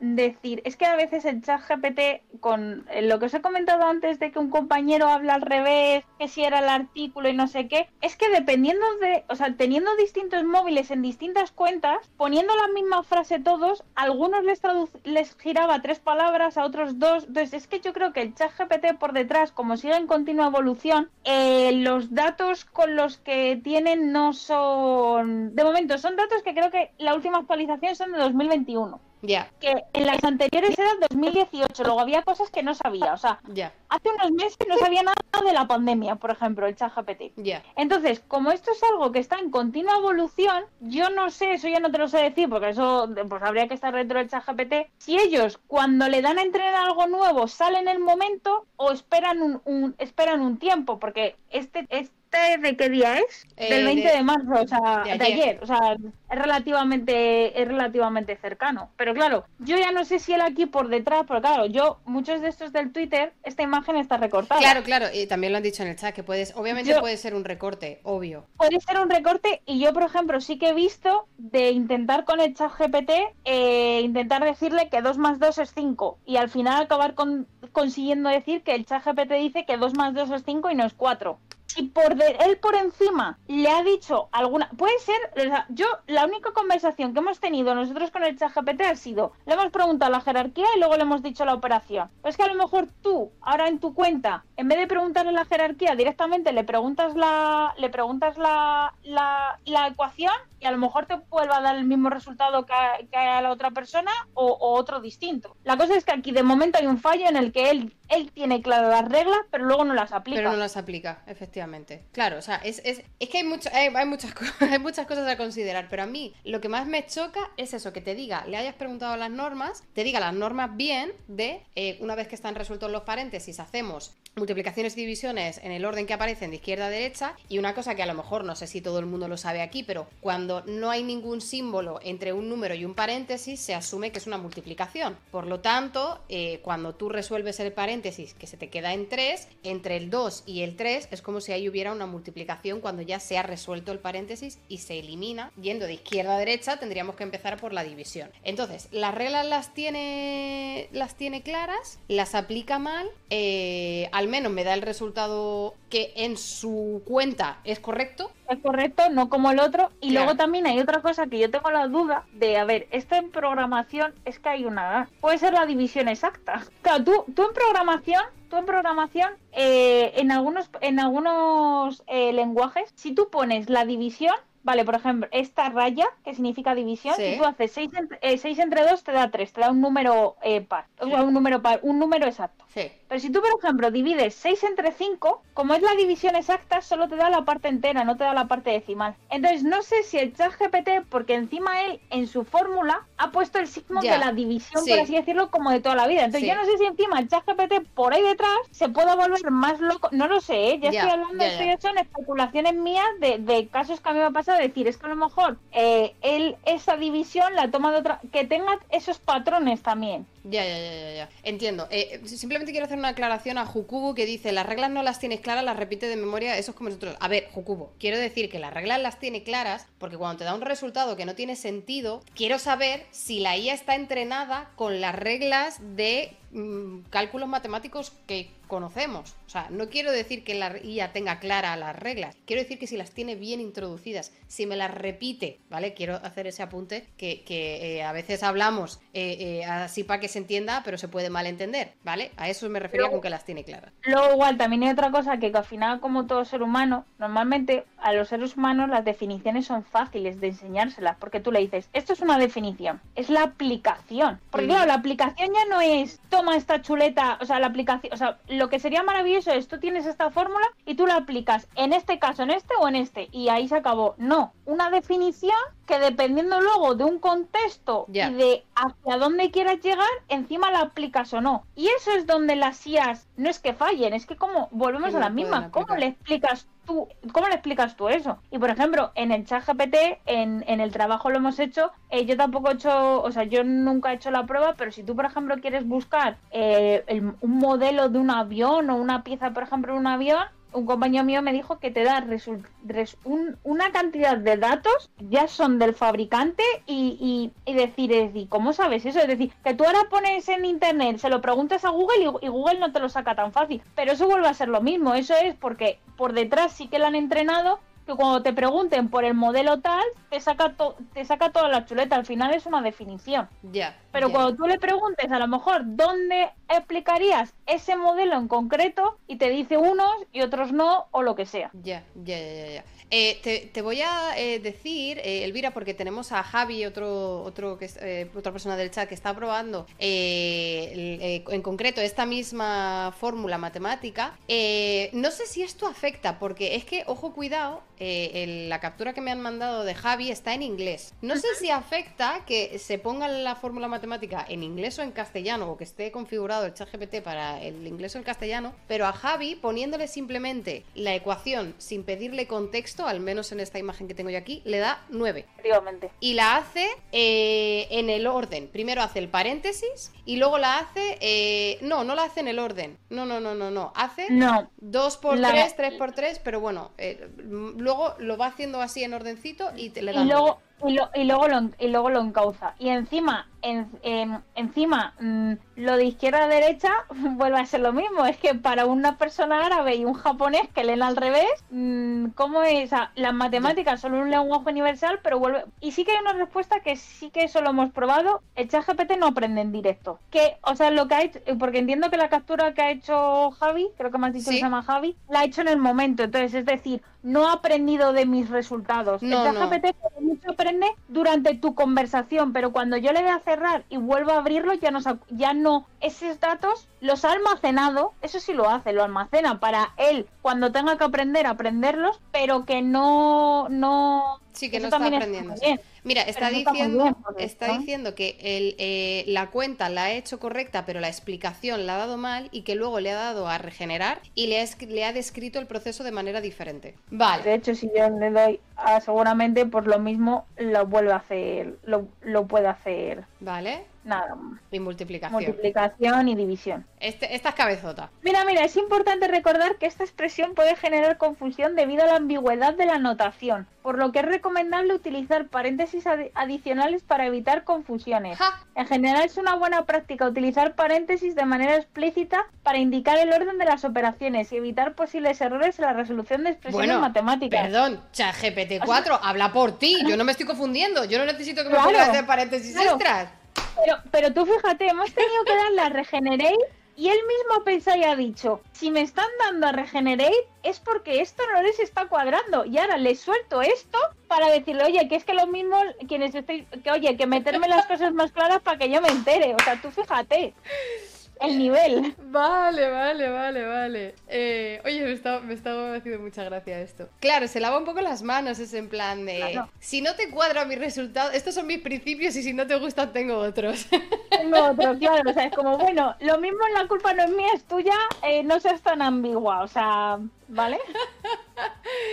ah, terrible, terrible. Eh, no, me parece, me parece maravilloso haber em, probado esto porque esta es una de las cosas que, que, yo entiendo, ¿eh? que hay como dos vertientes muy fuertes en redes sociales, en Twitter, los ultradefensores de las IAs, de son el futuro, ta, ta, ta, y los de, mira, se ha equivocado la IA. Yo entiendo que, que el, término medio es, es de verdad el, el que creo que, e, que, efectivamente. que es el que hay que seguir. Yo, yo lo creo, pero em, sí que es verdad que hay como dos vertientes muy intensas, muy viscerales, no entiendo muy bien el por qué, em, y, y, con tantísimo hype eh, que hay con, con, las IAS, me da a mí la sensación que quien desarrolla IAS no tiene tanto hype como, como quien está testeándolas y probándolas. Eh, eh, al menos yo no, cuando, cada vez que yo hablo con alguien que desarrolla IAS o que está entrenando IAS, siempre me dicen, bueno, que esto no es para tanto. Todo el hype me parece a mí que llega más de, usuarios que juegan, toquetean y se divierten y no de quienes están desarrollando. Pero claro, es que al final tú piénsalo. O sea, yo ahora,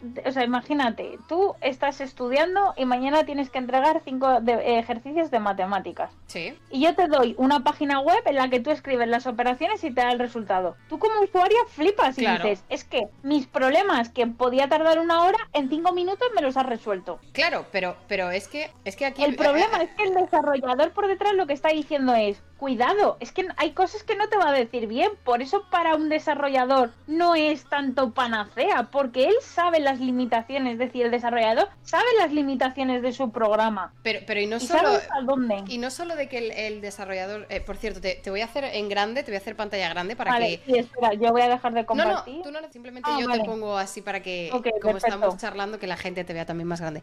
Eh, yo entiendo, yo entiendo que quien, quien construye coches sabe las limitaciones de los coches y quien construye IAS o quien desarrolla IAS sabe las limitaciones de la IA. Y a lo mejor es por, por, mi trabajo, ¿no? Que yo tampoco eh, veo una amenaza o yo no le veo tan, tan maravilloso la aplicación de la IA a mi trabajo. Pero, pero, si yo tengo que entregar un ejercicio de cuatro problemas de matemáticas que yo tardo una hora en hacer y la IA me hace en cinco minutos y yo digo maravilloso, me ha solucionado el problema, aquí a lo mejor me van a salir haters, pero es que ese no es el point es que yo necesito aprender ese ejercicio.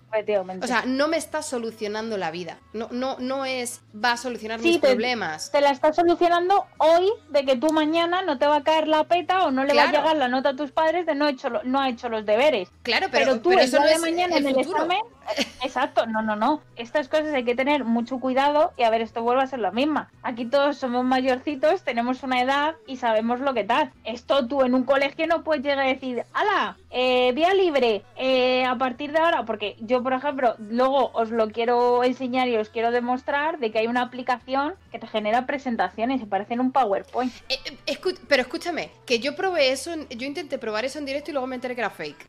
mierda, no me acuerdo cómo se llamaba. es que, es que la que yo traigo la que yo traigo es Tome Up y, y funciona. O sea, a ver, que el contenido de lo de dentro sea demasiado general y que haya alguna erratilla, eso yo no digo que no porque no es perfecto. Pero que te da una, lo podemos hacer en directo, pero que te da una, una, una presentación de ocho diapositivas con imágenes, eso te lo digo yo que te lo hace. Es que yo intenté probar una en directo, es que no me acuerdo cómo se llamaba, pero tenía el link y me metí y al final era como, era, era, era, o sea, no podía entrar, no podía hacer nada, era todo ah, no, no, no, pues, pues, pues, esta que yo te digo, sí, sí, porque ya te digo, o sea, de hecho, la, sorpresa que os traía preparada, lo que pasa que ya nos hemos metido en materia, era que las presentaciones que yo iba a presentar, sin deciros al principio, estaban generadas con inteligencia artificial, para ver si vosotros seréis capaces de, de distinguir la diferencia o simplemente decir, bueno, ha hecho unas presentaciones pues demasiado generales que no se las ha currado mucho y, y ya está. Y luego deciros, no, es que son, están hechas con inteligencia artificial.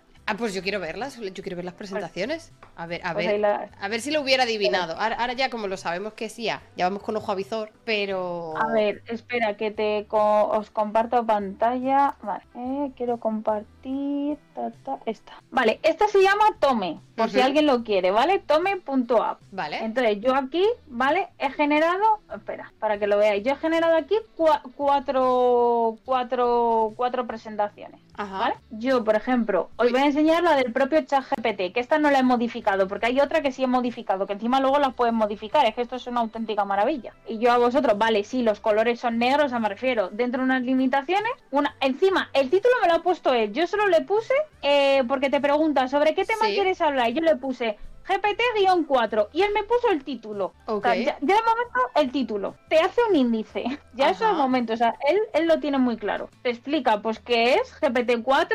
No te dice mentiras porque te habla en cosas muy generales. Te dice por quién está desarrollado, de lo que es capaz, que es una herramienta. Pues, o sea, lo que te habla es como muy general. Es decir, si esto, por ejemplo, lo tuviera que corregir un profesor, pues a lo mejor esta presentación pues sería de un 6, de un 7, porque no está profundizando. Pero es algo que ha generado en 5 minutos. O sea, claro que yo me ¿Cómo funciona GPT-4? Que al final es, lo que le pedimos, te pone su foto al lado, qué ventajas tiene. Luego creo que las limitaciones, o sea, aquí hay veces que te cambia limitaciones o desventajas, porque bueno, es lo lógico, lo que va al lado, cuáles son los usos comunes y qué se necesita para usar eh, eh, GPT-4, que aquí sí que te habla. Y yo te acabo de hacer una presentación de, creo que son 8 diapositivas en 5 minutos. Claro. Esto sin modificar.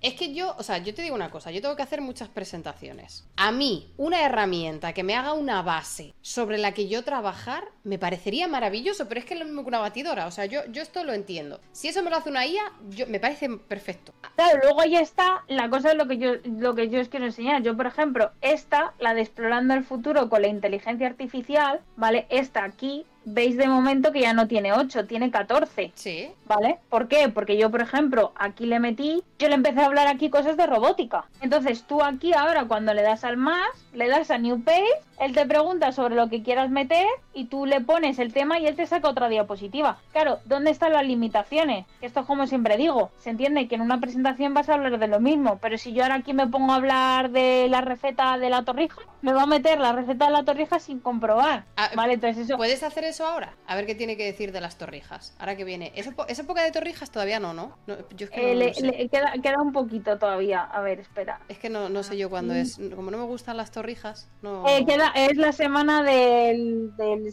5 o 6 de abril. Ah, eh, o sea, en, en, en, iba a decir en Pascua, en, en, la Semana Santa. Semana Santa, coño. Eso. Receta de la torrija. Mira, no me han funado por, por las IES, me van a funar por, la, por lado de las torrijas. Por las torrijas. Capaces. Receta de la torrija. Uy, a ver, a ver, a ver qué nos dice. ¿Y nos va a poner una foto de una torrija? Sí, nos la va a poner, eh, o la debería de poner, así, ah, la, porque la, lo que eh, pasa es que la espera, espera, ¿Eso es, eh, ¿eso es una torrija? Espera, espera, es que ahora te explico quién es que ahora te explico quién genera, que eso traía. Que no sé si conoces a Dali. Ah, Dali, sí, sí, sí, sí. Dali, pues Dali es el que está haciendo las imágenes. Claro, es que tú fíjate, él te tiene que crear una presentación que no esté cometiendo nada de derechos de autor y claro, la imagen que te tiene que dar es una imagen libre de derechos de autor. Entonces, lo que han hecho es, ¿vale? Metemos dentro de Tome a Dali entonces, Dali lo que te genera, y Dali genera imágenes todavía un poco malas. O sea, yo, por ejemplo, eh, en una de estas intenté ponerle eh, la inteligencia artificial en el uso cotidiano y me puso el, el, dibujo de una familia que a mí me daba miedo, parecía más zombies que otra cosa, ¿vale? Claro, claro, entonces, claro, pero no te puede coger, vale, o sea, no puede eh, por derechos de autor, ¿no? Por copyright y todas estas cosas. Exacto. Pero ¿y no te puede coger una imagen de stock libre de derechos de autor? Ya no estaría aplicando totalmente inteligencia artificial. Sí, ahí tendrías que tener un buscador, lo que sea. Entonces ellos lo que quieren hacer es, además, te creo algo totalmente nuevo. ¿Para qué? A ver, esto está preparado para decir, vale, y si ahora tú en tu ordenador pones receta de la torrija, a lo mejor el texto es igual, pero la imagen es distinta. Con lo cual están intentando hacer el, el, el copying, evitando el copying. Ya, sí, sí. Porque como la imagen es indirecto. Eso lo, eso lo entiendo, ok, yo entiendo esto, pero yo quiero que me haga una imagen de una torrija que me la pueda usar yo, que sea única, pero que sea una puta torrija, quiero decir, no ese puchero que me has puesto. Pues eso es lo que, claro, Dali, o sea, Dali vuelve a estar en auge ahora otra vez, no sé qué, lo están, lo están, o sea, Dali yo sé que de aquí no te sé decir si en un mes, en dos, en un año, en tres años, acabará haciendo torrijas de verdad. El día, ya te lo digo yo. Gente, guarden clip. Eh, llegará el día en el que Dali haga torrijas de verdad. No estamos en ese día todavía. No estamos en el futuro, pero llegará el día en el que Dali haga torrijas, de verdad. Pero, vale, o sea, claro, yo entiendo, yo entiendo, ¿eh? Que Dali se tiene que entrenar y que por eso también abren todas estas plataformas gratis para que se vayan a entrenar. O sea, eh, ok. Pero ahora ya quitando el tema de la foto y tal. Yo a mí, un programa, llámale IA, llámale software, que me da exactamente igual, que me haga una presentación base con conceptos generales y que me sirva para luego yo, triqui triqui triqui tri, actualizar, modificar y, adaptarlo a lo que yo estoy haciendo, a mí esto me parece bien, igual que me parece bien una batidora. Vuelvo al ejemplo de cocina. Vuelve a ser el problema, pero porque tú lo mismo lo has dicho, necesitas una base que luego vas a modificar. Claro. El problema es que hay una gran parte de la humanidad que no piensa igual que tú. Pues me la crea, la presento y para adelante. Y claro, ¿esto que lleva? Que tú, por ejemplo, imagínate, esta presentación la vas a presentar a un congreso. Ya. Vale, pues si tú tienes un tribunal que hace bien las cosas, debería tener un sistema anticopy. Ahora igual, o sea, yo por ejemplo, en, mis trabajos de universidad les pasan un sistema de anticopy. Ahora, con todos estos nuevos programas, eh, no sé qué van a hacer. Claro, lo tienen que implementar para decir, oye, esto lo, lo, he hecho una aplicación. Yo te he encontrado una, pero es que hay miles. Entonces, claro, ya tienen que meter todo eso. Entonces, el problema del ser humano es que yo no, o sea, esto yo no sé si es por naturaleza o no. Por naturaleza parece que vamos a hacer el mal. a ver, un sentido en hacer el mal es decir, yo lo que quiero es evitarme trabajo, a mí me crea la presentación y yo tiro con esta presentación. No hay nadie, o sea, yo por ejemplo, vamos a ver, lo primero que hice es, vale, a mí me ha puesto un texto, vale, yo voy a ver por Dios si hay alguna falta de ortografía. Es que luego esto el día de mañana se lo presento a un se lo presento a un profesor y es que me va a decir, vale, muy bonita la presentación, pero eh, no sabes hablar, no sabes escribir, tienes un montón de, de faltas de ortografía. Entonces, simplemente yo el hecho de, vale, aunque yo te esté copiando la, receta, porque yo te la estoy copiando, pero ya me he molestado en al menos ver si hay faltas de ortografía. Luego ya hay un trabajo que estoy haciendo, una cosa por otra, o sea. Claro, ya, ya. Pero, el problema es que... Eh, no, eh, eh, perdona, pero claro, es que yo lo, lo que valoro o lo que evaluaría como profesora, tu capacidad de sintetizar un concepto en una presentación y no tu capacidad de darle clic a nueva diapositiva, darle clic a cambiar el fondo, darle, o sea, Exacto. Yo eso entiendo que tú una vez lo has hecho, ya sabes hacerlo. Y además te cambio de software y a lo mejor tampoco sabes hacerlo. Pero yo lo que quiero evaluar de ti es eh, eh, eso, lo que me estás transmitiendo, ¿no? Que me, el conocimiento, que me lo sintetices. Entiendo que si un trabajo, el trabajo de una persona es hacer presentaciones base sin contenido crítico, digamos, pues, pues, pues eh, claro, eso sí que está completamente sustituido por, por esta IA. Pero entonces, no sé, yo lo que me planteo es, ¿no es una mejora optimizar ese trabajo? A lo mejor a corto plazo se ve como un peligro, se ve como una amenaza de me van a quitar mi trabajo, pero, pero verdaderamente no sería mejor que el tiempo de un ser humano no esté dedicado a un trabajo que puede ser completamente sustituido por una IA? Pues ahí está la gran pregunta y sobre todo es, no sé si tú lo sabes, pero ahora se están desarrollando IAs que las presentaciones te las leen. Al lado, aquí, o sea, tú tienes la presentación y aquí a la derecha te aparece un monigote, señor o señora, tú puedes elegirlo, si mujer o hombre, y te la va leyendo, te va explicando, te va señalando. O sea, literalmente mm, el ser humano tendría que darle a un botón de producir y ya al cliente le estás vendiendo la presentación y ahí te queda. Eso también se está desarrollando, ¿eh? Claro, pero eso, pero a nadie, o al menos creo que es un salto mucho más grande decir que eso va a sustituir a los profesores, por ejemplo. Hombre, es que vuelve a ser lo mismo, vuelve a ser lo mismo, es que que yo creo que a lo mejor ahora el trabajo del profesor ya no es solo saber de decir, de darse cuenta de tal, sino el trabajo del profesor es decir, ser capaz de averiguar si mi alumno ha sido capaz de coger esa información. Porque yo, por ejemplo, un profesor de universidad que a mí me encantaba me dijo, cuando nosotros programábamos, al principio hay muchos ejercicios que son como ejercicios base, es decir, los programadores, por ejemplo, y es que yo creo que los habréis oído, el famoso hola mundo. Tú cuando aprendes un lenguaje nuevo es que por pantalla te aparezca el hola mundo. Código está en internet. Y mi profesor lo que nos quería decir, yo también quiero enseñaros que teniendo internet al alcance de vuestra mano seáis capaces de copiar trozos de código, copiarlos en el vuestro y luego modificar y cambiar las variables y demás. ¿Por qué? Porque si vosotros sois capaces de hacer eso es que estáis entendiendo ese código, porque sabéis dónde tocar. Si vosotros lo único que hacéis es coger, pegar, darle al clic y ver que sale el hola mundo, si tú ahora dices, vale, es que ahora en vez de profesor decirme hola mundo, es que lo que tienen que cambiar es el enunciado. Es que ahora a lo mejor en el examen, en vez de poner hola mundo, lo que tiene que decir el profesor es, quiero que me pongas qué tal estás.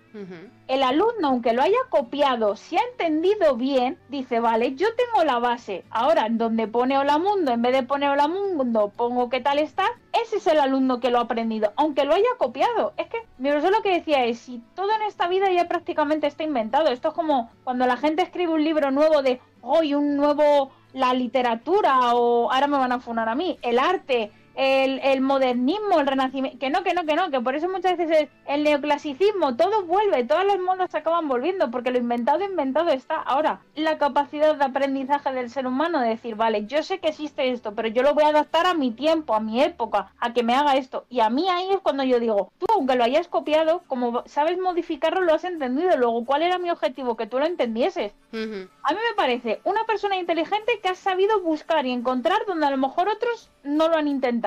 Eso de primera. Y luego que te has molestado en entenderlo y ahora tú eres capaz de hacer cualquier ejercicio de este estilo. Ya, ya, ya, ya, ya, claro, pero, pero eso lo que necesita es que eso, que a lo mejor entendamos la educación y el aprendizaje de una manera diferente, no como repetir y simplemente eh, memorizar, copiar y pegar y, ya está. Pero claro, precisamente eh, de las personas que más me ha llegado feedback de yo utilizo ChatGPT todos los días en mi trabajo, son muchos programadores. Sí, es que yo, es que era lo que te iba a decir. Nosotros mismamente el otro día teníamos un trozo de código que era, vamos, y, es decir, eso no, no había un dios que lo entendiera. Se lo metimos al ChatGPT 4, esto que he comentado antes, lo del SQL, que era hacer una consulta en una base de datos, preguntar por tabla. Y no sé, nosotros le metimos 20 líneas de código y él nos las sacó en 3. Que era lo mejor de todo esto, era decir, ¿cómo es posible que yo en 20 líneas de código, que 20, a ver, en teoría, más desarrollado esté, mejor lo voy a entender. Y tú me lo has hecho en tres y entiendo mejor lo tuyo que lo mío. Pero vuelve a ser lo mismo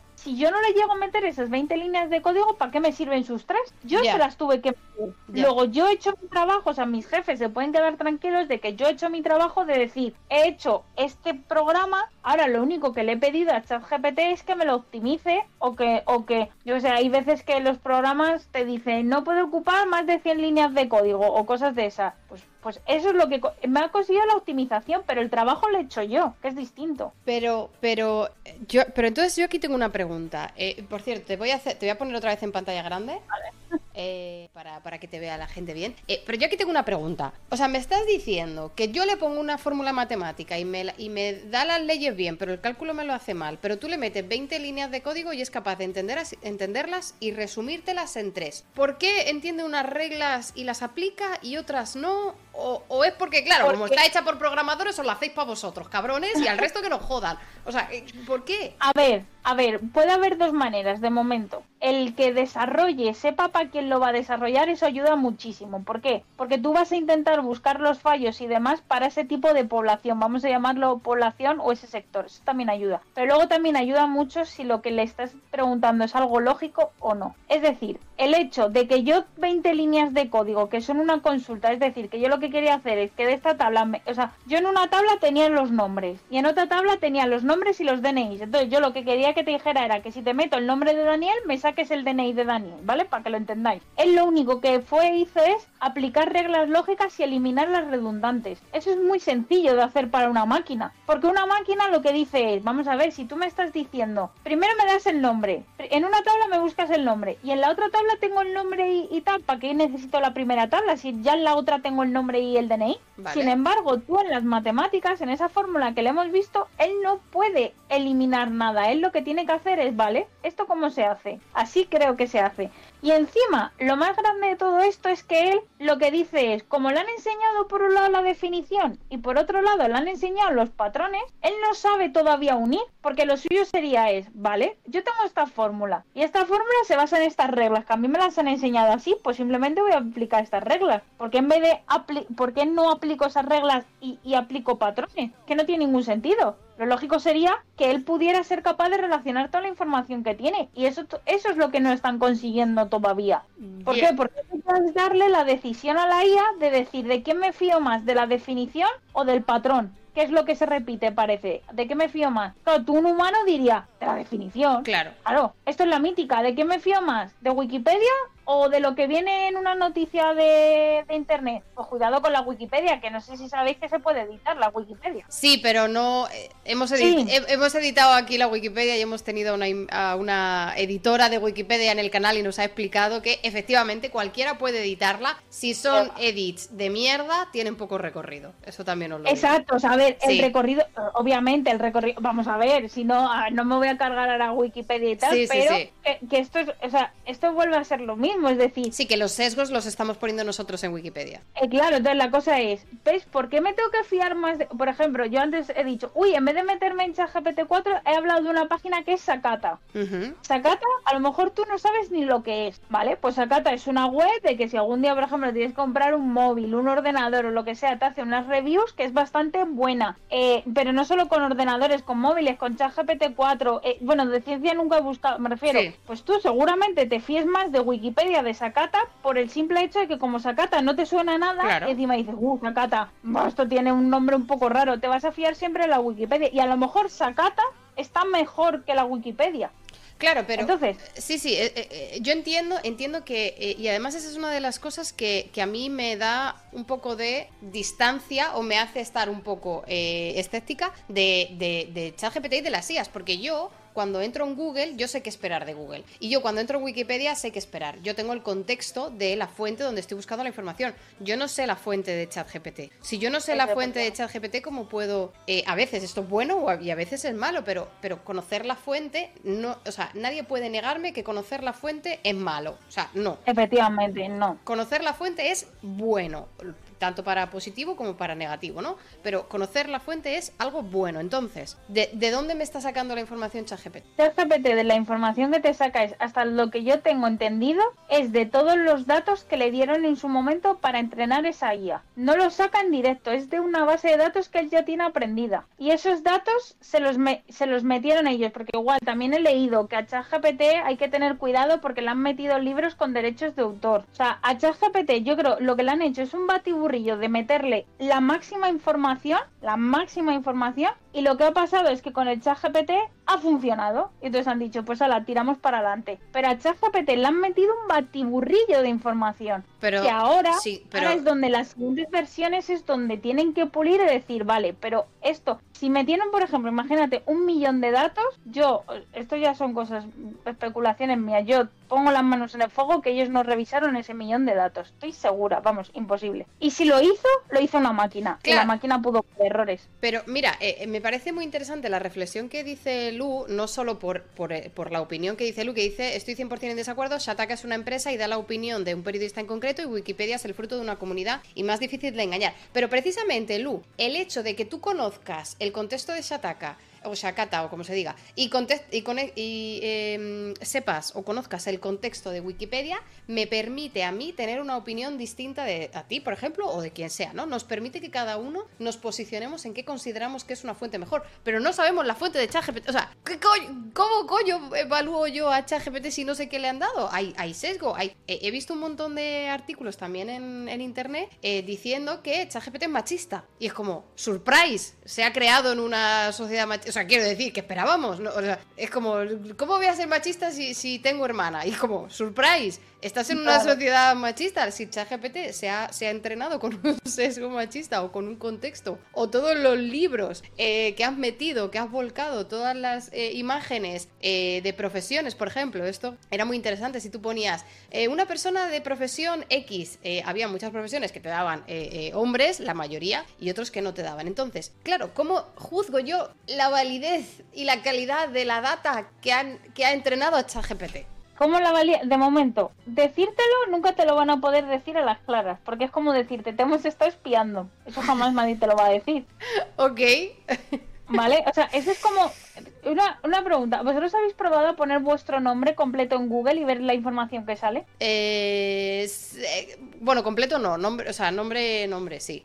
claro, me refiero nombre y apellidos. Ah, porque yo un día encontrando, o sea, yo si pongo, por ejemplo, mi nombre y mis apellidos, aparte de salirme el Instagram, el Twitter, el LinkedIn, que eso también tal, no sé qué, eh, yo en mi instituto gané un concurso, el concurso lo subieron a la página web y no sé si es el cuarto o el quinto enlace, pone que Elvira Vega Maganto ganó un concurso en el IEGENER Gener de los Ríos. Y yo me había olvidado del concurso y eso se va a quedar ahí por, por eones. Simplemente porque alguien lo subió a su página web y apareció. Y yo ahora en el chat GPT van a salir los mismos datos que tiene Google. Uy, yo quiero poner mi, nombre en chat GPT ahora. A ver, a ver. Te ha creado el gusanillo, ¿eh? Pero, pero, podemos poner, podemos probar. Em, yo, si quieres probo con el mío, a mí no me importa, si no tengo nada que ocultar. Yo, ¿Puedes probar con el mío? Yo, yo de verdad no, no, no Que sí, sí, sí, pruebo, espérate, comparto otras pantallas. Vale. Claro, es que yo alguna vez he este. puesto mi nombre, pero no mi nombre en real, o sea, no mi nombre entero, mi, mi, mi nombre de redes de, de para ver si sale mi página, para ver si hemos hecho bien el SEO de la página web, básicamente. básicamente. Ese es todo el interés que tengo yo de buscar mi nombre. Eh, pero a ver, ponlo, ponlo si quieres. Eh, mi nombre, te lo digo entero. Dime. Serezade. Claro, aquí hay un problema porque hay muchos documentos que estarán registrados sin H y otros con H. Así que vamos a ponerlos sin H. Todos los récords que haya hasta el. de así, ¿no? Correcto, hasta el 2000, no sé qué. Eh, vale. Moñino, ojo, este cuidado, M-O-Ñ-I, espacio. Moñino. Eh, o sea, y, segundo apellido, Romero. A la ya he revelado mis datos. A la ya lo ha revelado todo. Nah, ya lo sabía la gente. Que no tiene la información. Aquí se han guardado muy bien las espaldas y han dicho, no tenemos la información mentira. Sí que la tienen, pero no te la va a mostrar. ¿Puedes decirle, yo soy esa persona, te doy permiso para darme mis datos? A ver si podemos trolear. Nada, te voy a repetir. Eh, no tengo la de verificar si la persona que me proporciona información personal es realmente quien dice ser. Además, como modelo de lenguaje, mi objetivo es proporcionar información útil y responder preguntas de manera general, sin hacer referencia a información personal específica de ninguna persona. Espero que puedas entender. ¿Hay algo más en lo que pueda ayudarte? Pues estoy muy ofendida de que efectivamente no me considero una persona pública o figura notable.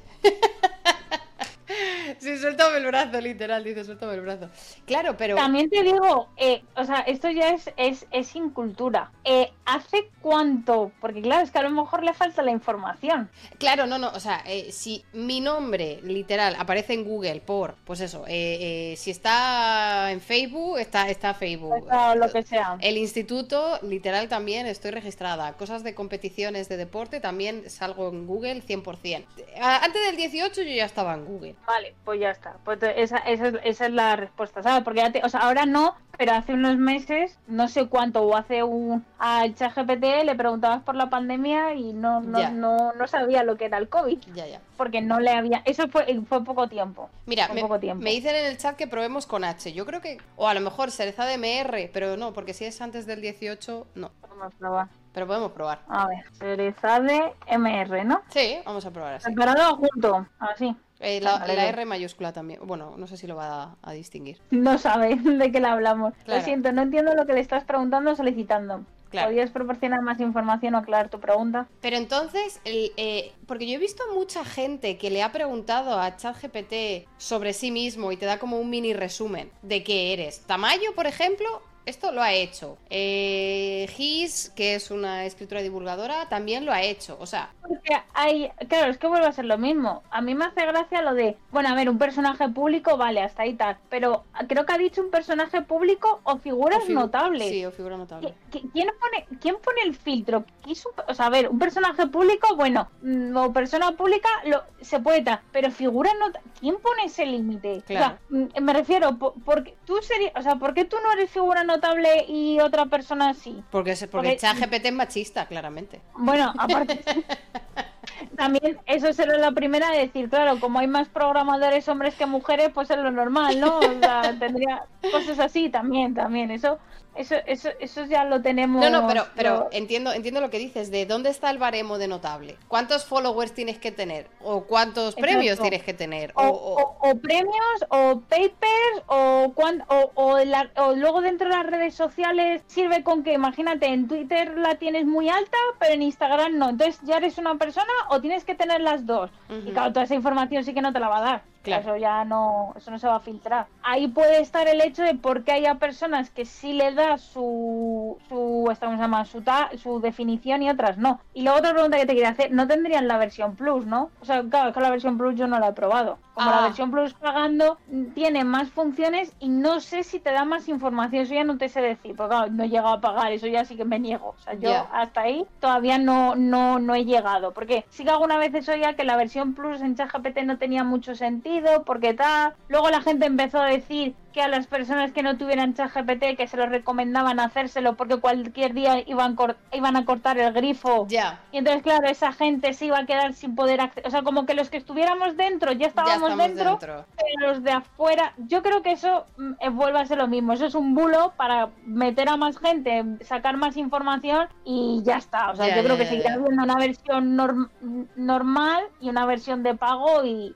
ya está. O sea, no, no creo que corten el grifo en eh, ningún pues, momento. Mira, estabas preguntando que si tenían la, versión Plus y precisamente ha venido Tamayo de Raid, así que, eh, ¿qué pasa? Eh, Carlas, ¿cómo estás? Un besazo gigante.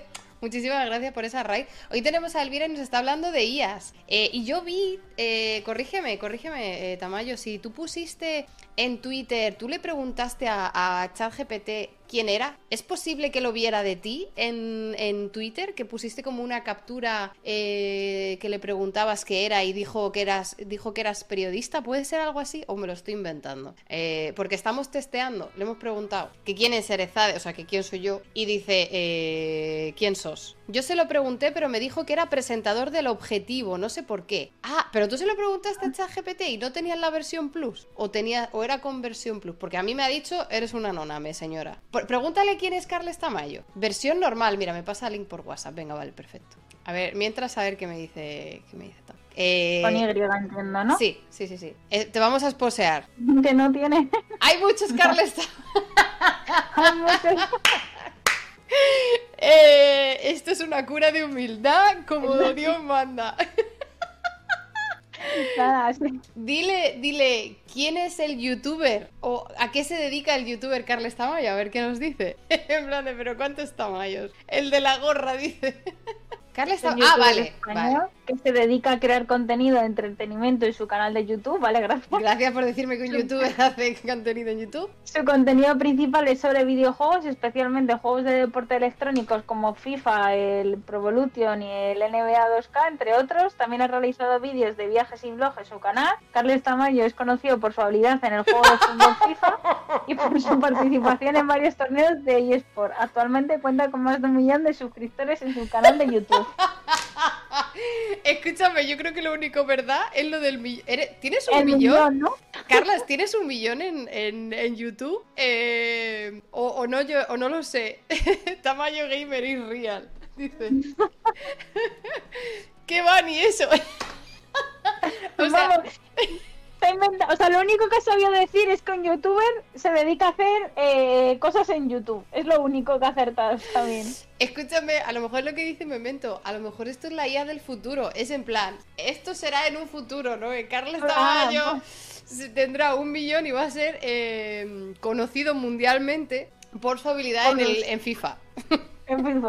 Empezó con el Hogwarts Legacy y acabó eh, sucumbiendo a los videojuegos. Claro, pero, pero escúchame, porque claro, eh, si, si, si tenemos en cuenta eh, el timing, ¿no? Hasta qué año han recolectado datos, incluso podría ser que, que no estuviera actualizado, ¿no? Que dijeras, vale, me ha dado información antigua, me ha dado información que no está actualizada y que a lo mejor solo es verdad en parte. Si hubiera dicho, por ejemplo, tiene una serie del Palmar de, de, la secta esta del Palmar, o lo, que digamos, ¿no? Eh, poder, o sea, si tú me das información que no está actualizada, digo, ok, claramente. Pero no que te la invente. Claro, pero ¿por qué, ¿por qué tiene la necesidad de inventarse algo con Carles Tamayo que es un. O sea, es, eh, ¿me, está, ¿me está mintiendo la IA o, está cometiendo un error? Yo creo que más que tal está diciendo lo más popular. Como diciendo, a lo mejor es en lo que menos me equivoco. En su base de datos le ha salido que Carles Tamayo, bueno, aparte que ya le hemos dado la pista, porque cuando le hemos hablado solo de Carles Tamayo, no sabía de quién le hablábamos. Eso por un lado, ¿vale?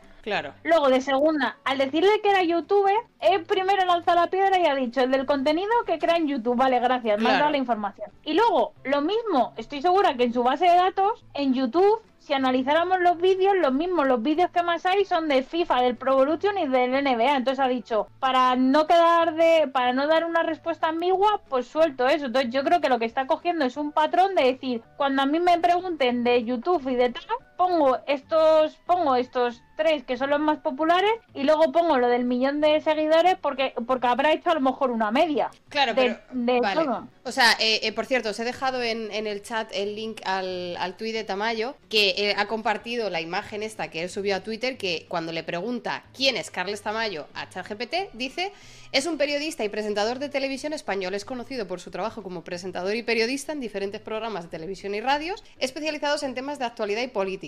Aquí ya patina bastante, pero bueno. Es conocido por su estilo crítico y analítico en su trabajo y por su independencia periodística. Esto, fíjate, sería más acertado. Eh, también ha trabajado en varias cadenas de televisión y radio españolas, incluyendo, TV y Cataluña Radio. Ha presentado programas como La Zona Franca y El Objetivo, entre otros. Y aquí vuelve a patinar. Eh, y hay una cosa que dice alguien del chat. Puede ser que... Mm, eh, perdón, pero vuelvo a decir que ChatGPT te encontró. ¿Cómo? Ah, es que me, están hablando los moderadores por privado. Em, pero claro, eh, aquí en este caso eh, es más. Pero puede ser que haya otro Carlos, Carlos Tamayo, youtuber español, que verdaderamente se dedica a la IA. O sea, si tú le, le respondes, ¿me puedes decir cómo se llama su canal de YouTube? A ver si es que estamos hablando de otro Tamayo. No lo sé, por, por, saber. Mira, claro, dice, dice Tamayo, es como el horóscopo, dice cosas tan ambiguas que, que como... De Gref, ahora dicho de Gref. ¡Oh! Espérate un momento. Escúchame, escúchame, escúchame. Carlas, Carlas, ¿tienes algo que, ¿tienes algo que contarnos? En realidad eres Digref. Em, por eso siempre gana, literal. O sea, me ha dado el, el... He sido esposeado. O sea, no sé, pero no entiendo. Aquí no entiendo. ¿Qué me quiere decir ChatGPT? Pues aquí el ChatGPT lo que te quiere decir es, eh, está intentando mantener una conversación contigo de la cual no tengo datos y entonces digo, bueno, pues ha asumido cosas y te ha dicho el canal de Legre y es que espérate, lo mismo le preguntamos otra vez y me lo dice. Si le doy a regenerar, lo mismo ahora me dice, vamos a darle a regenerar, otro canal de YouTube. Uy, está pensando mucho, ya no tiene... Ahora DJ Mario. ¿Ves? No te creo. ¿Ves por qué? Porque seguramente DJ, DJ Mario sí que se dedica al FIFA y a estas cosas. Sí. Pues ya está, entonces ha dicho, pues uno, dos más dos. Eh, espera un momento, eh, eh, perdona, estamos, yo estoy flipando con esto, pero es que parece ser que eh, Kirtas ha conseguido información, le ha, le ha seguido insistiendo, ha seguido ahí, ah, ha seguido picando y le ha dado esta información. Dice, atentos gente, me voy a esposear yo ahora. Mira, claro, dice Tomeu, en, otros temas también hace eso, ese es el point, ese es el point. Cuando no sabemos si nos está tomando el pelo o no, si yo no conozco a Carlas ni conozco a DJ Mario, me creo lo que me está diciendo. Efectivamente. Ese es el point, que yo no sé qué fuente está utilizando y si yo no tengo eh, eh, crítica, no sé si me está tomando el pelo ChatGPT o no. Eh, gente, os voy a leer lo que dice ChatGPT de mí. No tengo información específica sobre una persona, pero si te refieres a Serezade M, una divulgadora científica y comunicadora española, te puedo decir que se dedica a promover la divulgación científica y tecnológica en España y en el extranjero. Serezade M no sé por qué me llama Sereza M, es bióloga molecular de formación y ha trabajado en investigación en diversas instituciones científicas. Sin embargo, sin embargo, en los últimos años se ha centrado en la divulgación científica y en hacer accesible el conocimiento científico a la sociedad a través de diversos medios como la televisión, la radio, internet y las redes sociales. Pero, ah, ok, pero ok, el resto, ok. Entre sus proyectos de divulgación destacan la creación de su propio canal de YouTube, La Guardilla 2.0, esto es mentira, donde aborda temas de biología, tecnología y divulgación científica en general. Su participación en el programa de televisión Órbita Laica. A tomar por culo, me acabo de enterar que estaba en Órbita Laica. Ahí va. Y su colaboración en diversos medios de comunicación españoles. Esto es mentira, gente. Yo no he estado en, en Órbita Laica tampoco. Eh, hola, Mr. Lapce. Un besito. Además, Cereza de M insiste mucho en Cereza de M. También es autora de varios libros de divulgación científica, como El ADN dictador, El ratón que rugía, esto es mentira. Su trabajo ha sido reconocido con premios y reconocimientos, esto también es mentira, como el premio Mujer y Tecnología del Ayuntamiento de Madrid 2018. ¿Dónde está mi premio? ¿Dónde está mi premio? ¿Dónde lo he metido? Que lo, que lo tiene, que lo tienes. Eh, aquí ha metido paja, en plan de, cosas de divulgación. aquí ha dicho, ya está, hago, hago una mezcla y, y, sobre todo a mí estoy mucho, o sea, no, no sé si en algún momento llegará a tal de decir esta persona que supiera tu edad y por ejemplo que te dijera en un programa que, que ni habías nacido, cosas de este estilo, que estoy segura que eso tampoco lo comprueba. Ya, ya, ya, ya, ya. Es que... eso sería también... Es que tengo muchas dudas, Elvira, yo con este tema. Tengo muchas dudas, tengo muchas... Eh, no me preocuparía tanto si no viera a la gente tan hypeada con esto. Es que ese es el problema. El problema es que la gente eh, se, ha, creído como un niño chico con zapatos nuevos. Es decir, me han dado esta herramienta y ellos solo son capaces de ver las ventajas y, y los beneficios que le pueden sacar. Pero no se paran a pensar en estas cosas. Y esto es, a mí realmente me preocupa. A mí lo que realmente me preocupa, yo también doy clases particulares, ¿vale? Matemáticas. Y a mí lo que me preocupa es que cuando yo le estoy enseñando a alguien, a algún alumno, le cambien los números, deja de saber hacer el problema. Y esto me preocupa mucho. Me preocupa porque digo, entonces lo que estás cogiendo son ni siquiera patrones, porque si al menos cogieras un patrón, te habrías dado cuenta de que el ejercicio es el mismo cambiando los números. Yo creo que estamos limitando tanto nuestras propias capacidades de que solo nos estamos en decir el beneficio, lo que puedo evitar, lo que me puedo evitar de hacer no estamos viendo ni los contras ni, ni, todo lo que puede generar.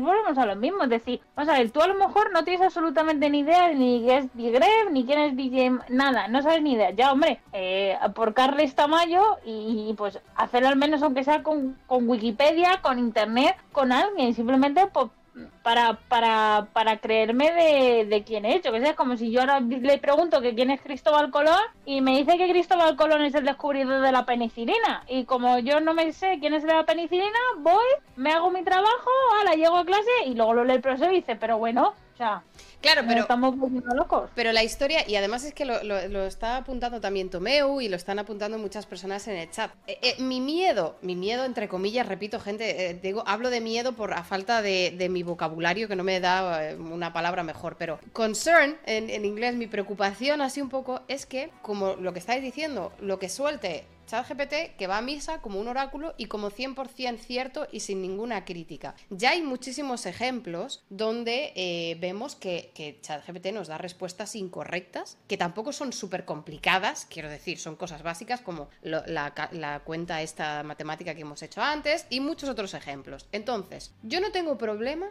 en utilizar esta herramienta siendo consciente de las limitaciones que tiene. Ahora bien, cuando tú te crees que ChatGPT es la bola esta en la que yo hago así y me da la respuesta superior y la verdadera absoluta, este es mi problema, que tú te creas eso. Porque si, tú te crees eso, vas a dejarte llevar y no vas a tener pensamiento crítico. Creo que hoy en día todo el mundo ha aceptado que en Internet puedes encontrar veraz, información falsa o información, punto, que cada uno le dé eh, su contexto y que cada uno, sabiendo las fuentes que, busca, eh, le dé su propio sesgo, ¿vale? Esto hasta aquí estamos todos de acuerdo. Cuando tú no sabes las fuentes, no controlas quién, quién programa o, no sabes, no, no digo de controlar como que tú tengas que estar chequeando, sino simplemente lo desconoces. Em, y le otorgas estas capacidades de oráculo. Yo no tengo ningún problema en que tú le preguntes quién es Cristóbal Colón a ChatGPT, pero que te creas la respuesta. Ese es el problema. Es lo que yo, igual que yo no me creo lo que, todo lo que veo en Wikipedia, ni todo lo que veo en Google, ni todo lo que veo en todo, porque yo sé que eso está generado por personas y con intereses y con no intereses y con clickbaits y tal, teniendo yo en cuenta, sabiendo yo las reglas del juego, utilizar la información que me da de la mejor manera. Creo que no sabemos las reglas del juego de ChatGPT. Por ejemplo, hay David Mozo 123 lo ha dicho, por ejemplo, dice que le parece una herramienta genial para tipo, hazme un email para, para X con estilo de forma diciéndole tal. Yo, por ejemplo, el otro día lo voy a reconocer, me estoy haciendo el láser, son muy pesados y cada cierto tiempo me dicen, hazme una reseña. Pues el otro día le dije al GPT, hazme una reseña para esta clínica. Y me creó algo súper general, un tochito así, fantástico tal. Yo lo leí, no tenía falta de ortografía y dije, ala, copiar y pegar y para adelante para que, claro, esto que vuelvo a hacer. Y si y a mí me ha ido mal la experiencia, ya estamos claro. las reseñas modificándolas y demás. Pero vuelve a ser lo mismo. Pero si tú, si yo, por ejemplo, yo digo, yo lo leo y estoy de acuerdo con lo que dice, yo ya no estoy engañando a la persona que lea mi reseña. Porque yo, aunque no la haya escrito, lo que ha dicho me parece que es la verdad. El problema dónde está? El problema está que yo, por ejemplo, esté súper disgustada con esa clínica y les escribo una reseña de que son los mejores. Ahí es donde estamos teniendo un problema. O por ejemplo, el ejemplo que ha puesto, escribe un mail de tal forma que luego no me lo revise para ver si me lo ha escrito de verdad en esa forma o no en esa forma. O lo que tú comentabas, que te haga una, una base de una presentación, pero que tú luego tengas el trabajo de por detrás de decir, oye, haz esto, o sea, tengo que escribir esto, esto añadirlo, esto no, o esto lo otro. Claro, pero entonces pero eso es como decir, eso es como creerte que todas las cuentas de Twitter son personas. Esto ya lo sabemos todos, ¿no? No todas las cuentas de Twitter son personas, no todo, o sea, simplemente lo que tenemos que hacer es ajustar la mentalidad y a partir de ahora saber que no todas las reseñas de Google son personas. Y aunque sean personas, habría que saber el contexto de esa persona, que no sea el amigo, el vecino o alguien que ha pagado para que les haga reseñas también, Eso también es También, claro, claro, claro. Claro, luego al final, que eso en el chat también lo han hablado mucho, al final es dar un contexto a todo esto. Porque claro, el problema es que, claro, si yo para creerme una reseña tengo que hacer un trabajo de investigación, casi de contratar a un detective privado, pues e, en ese sentido tenemos un problema de verdad, porque para una triste reseña yo tener que contratar a un detective, joder, los detectives se van a forrar, pero yo me voy a arruinar. Lo que habría que contar es un punto de estabilidad, es decir, ni una vertiente de que son la panacea, ni una vertiente de que van a sustituir a los humanos, porque vuelvo a decir lo mismo, para que las IAS existan necesitamos al humano porque las tiene que crear y y, todo lo, y todo eso. Pero ser un poco cautelosos de decir, pero tengo sus limitaciones y luego no creerme absolutamente todo lo que dicen. Esto creo que cualquier persona en su sano juicio lo hace, porque igual que tú cuando, por ejemplo, te llaman por teléfono y te dice el señor de la compañía de teléfono, te regalamos un móvil, no sé qué y todo, pero ¿estás seguro que me lo vas a regalar? Pero no sé qué. Pues estas mismas preguntas habría que hacérselas a una inteligencia artificial. ¿Cuál es la cosa? Lo que tú has dicho antes, que la inteligencia artificial, ¿a quién le estoy preguntando yo? Yo quien le pregunto, no o sea, como el otro es una persona física que te responde, si el día de mañana la inteligencia artificial le ponemos eh, voz, eh, le ponemos un aspecto y tal, lo mismo ganamos en confianza, pero estamos en las mismas. Es que al fin y al cabo ahora la inteligencia artificial es un ente, una caja que parece que no tiene límites, pero sí los tiene. Es que, es que eh, tengo, tengo muchas, tengo muchas preguntas, porque por ejemplo, ya no solo es, eh, otra cosa, otro tema que quería tratar contigo es eh, ChatGPT, que lo tienes ahí, si quieres lo usas, entras, trasteas, eh, Mid Journey o DALI o cualquiera de estas. Yo entiendo que que la profesión, las profesiones más artísticas que pueden verse afectadas, ¿no? Que pueden verse que peligran, porque ahora cualquiera es en plan de, es que ahora ya no vamos a necesitar ilustradores, porque ya te metes en Midjourney y lo haces. Mira, no. Yo he intentado sacarme cosas eh, para eh, eh, mockups, digamos, para tweets, para series de Twitch para, y, no funcionan. sobre todo cuando quieres pedir algo muy concreto, yo ahí he visto que eh, mi journey fracasa estrepitosamente. Cuando tú quieres algo general de dame algo que me recuerde a no sé qué, ahí sí, pero si tú tienes una idea muy concreta, esto no te lo hace una IA. Eh, cuando una persona sí, porque yo con la persona puedo decir, mira, quiero que me hagas esto y me, y me, haces esto, ¿no? Y luego te puedo corregir y me vas guiando, pero el Mid Journey es una puñetera mierda. Todas estas IAs que hemos puesto de ejemplo son software o programas que tú la tienes ahí y, si le quieres la usas y, le sacas tal. Pero es que ahora parece ser que eh, van a implementar o van a integrar una IA, y corregidme si me equivoco, Microsoft. O sea, en, eh, todos los programas de eh, tipo Word, presentación, en Teams, todo lo que es software para que te haga subtítulos automáticos, para que te haga... Mira, eh, ¿cómo? ¿Copilot o Clipo? Me habéis dicho dos nombres. Se parecen, pero no son iguales. Uno lo ha escrito. porque porque eh, no sé si es, si es un auto... Vale. Copilot, sí. Vale, vale. Eh, Calipo, dice otro. Vale.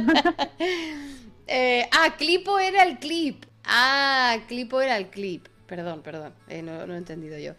Eh, Copilot. Claro, estas cosas yo ya no, o sea, si a mí me lo integran en, Microsoft, yo ahí no elijo, eso está dentro. A lo mejor lo puedo inactivar en algún momento, en alguna función, a lo mejor la puedo activar o desactivar, pero, pero, pero esto ya está dentro, esto ya mm, yo no puedo probar, yo no puedo elegir, eh, eh, la puedo entrenar, la puedo optimizar, ¿no? Eh, según vayamos dándole uso. Entiendo que si se acepta que se integra es para mejorar mi trabajo. ¿Vale? Para facilitar mi trabajo. Y aquí volvemos a alguna de las cosas que también se han dicho mucho por el chat, al final tú estás en una empresa, tú tienes que ser un trabajador que genere dinero, ¿no? Que genere un producto. Y si el hecho de integrar una IA ahora de manera obligatoria, ¿no? En, Microsoft, que yo ni, ni, pincho ni corto, me libera tiempo de unas tareas, no es para que ese tiempo yo me lo dedique a estar en el sofá, es para que yo trabaje más en otro sitio y entonces me, como ya se, se entiende que con esta IA yo he reducido mi carga de trabajo un 10%, pues entonces ahora mis requisitos, ¿no? O mi, o mi, mi trabajo va a subir este 10%. Entonces al final el, trabajo que me ahorro lo voy en tiempo lo voy a seguir ocupando con otro tipo, con otro tipo de trabajo. Y entonces aquí hay mucha gente que, y con, y, con razón, ¿eh? esto no es una crítica, hay mucha gente que dice, el uso de la IA lo único que va a hacer es que nos van a explotar más. Si yo además me lo pones en un software en el que yo no puedo elegir, estoy,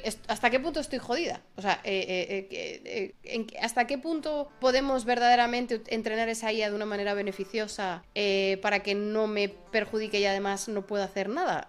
bueno, esto es un poco más una reflexión, no, sé si tienes una respuesta para mí, pero... Sí, o sea, yo, o sea, yo, yo te iba a responder con otra pregunta. Vale. ¿Tendrías la misma reflexión cada vez que te compras un teléfono y te vienen instaladas aplicaciones predeterminadas que no puedes borrar? No, no tendría esa reflexión. Claro, pero ahí porque, pero ¿por qué no la tienes? Claro, porque a lo mejor lo que te viene preinstalado es en Netflix y claro, dices, voy, Netflix a mí qué trabajo me va a quitar, ¿no? Ya. Pues es exactamente lo mismo. Tú cuando te compras un móvil, además, yo siempre lo miro y digo, sí, tiene 64 de almacenamiento, de los cuales 10 ya están ocupados por las aplicaciones predeterminadas, las cuales no me has dejado elegir. Sí. Y lo mejor de todo eso es que tú no me las dices. Cuando yo enciendo el teléfono las descubro. Mm, pues eh, tal, o me has podido meter un, el chat GPT sin yo enterarme que lo hayas hecho así a la, a la remanguillé. Claro, vuelve a ser lo mismo. Como tú eso no lo sientes como una amenaza, no te lo estás planteando. Pero, por ejemplo, hace algunos años Microsoft obligaba a tener Internet Explorer. Sí, es verdad. Internet Explorer es el navegador más mierda que existe, perdonadme la palabra, y te digo otra cosa, todas las páginas del Estado están con Internet Explorer. si hay algún día que algún trámite tengas que hacer con el Estado español al menos, si no te funciona en otro navegador, hazlo en, el Explorer, porque ahí te va a funcionar seguro. Bueno, ahora en defecto está el Edge, claro, porque como el, el Explorer ya en estas nuevas versiones de Windows, era decir, o sea, tú estás permitiendo que Microsoft te meta un navegador el cual te pueden entrar millones de virus y todo el mundo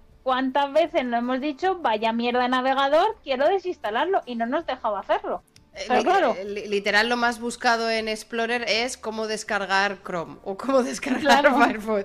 esas son las palabras más buscadas en Internet Explorer. No tengo pruebas, pero tampoco dudas. O sea, yo cada vez que me compro un ordenador o enciendo un ordenador nuevo para configurar, lo primero es instalarme un antivirus y, y, descargar Chrome. Es lo primero que hago. Ni Edge, ni Internet Explorer, ni nada. Chrome o, bueno, Mozilla también me sirve, pero eso es lo primero. Pero claro, como eso yo no lo detecto como una amenaza, yo asumo que Microsoft me puede eh, obligar a tener eso preinstalado, pues esto es lo mismo, que nos tiene preinstalado el Internet Explorer como antes, ahora nos quiere meter una inteligencia artificial, Pues claro, hemos montado en cólera y nos hemos empezado a quejar porque estamos viendo que las SIAs pueden ser una amenaza. ¿Qué habría que hacer? Claro, ¿qué habría que hacer? Pues llegar y decir, no, voy a buscar otra alternativa de sistema operativo. El problema es que no hay un Windows. Sí, otra, puedes buscarte un Linux, otro tipo de sistema operativo en el cual tú controles absolutamente todo, pero claro, tú dirás, vale, pero pierde una serie de limitaciones. Que, por ejemplo, yo que sé, si en Linux puedes buscar la manera de instalarte el paquete de Office, ¿vale? Tienes lo que tienes son alternativas. Entonces,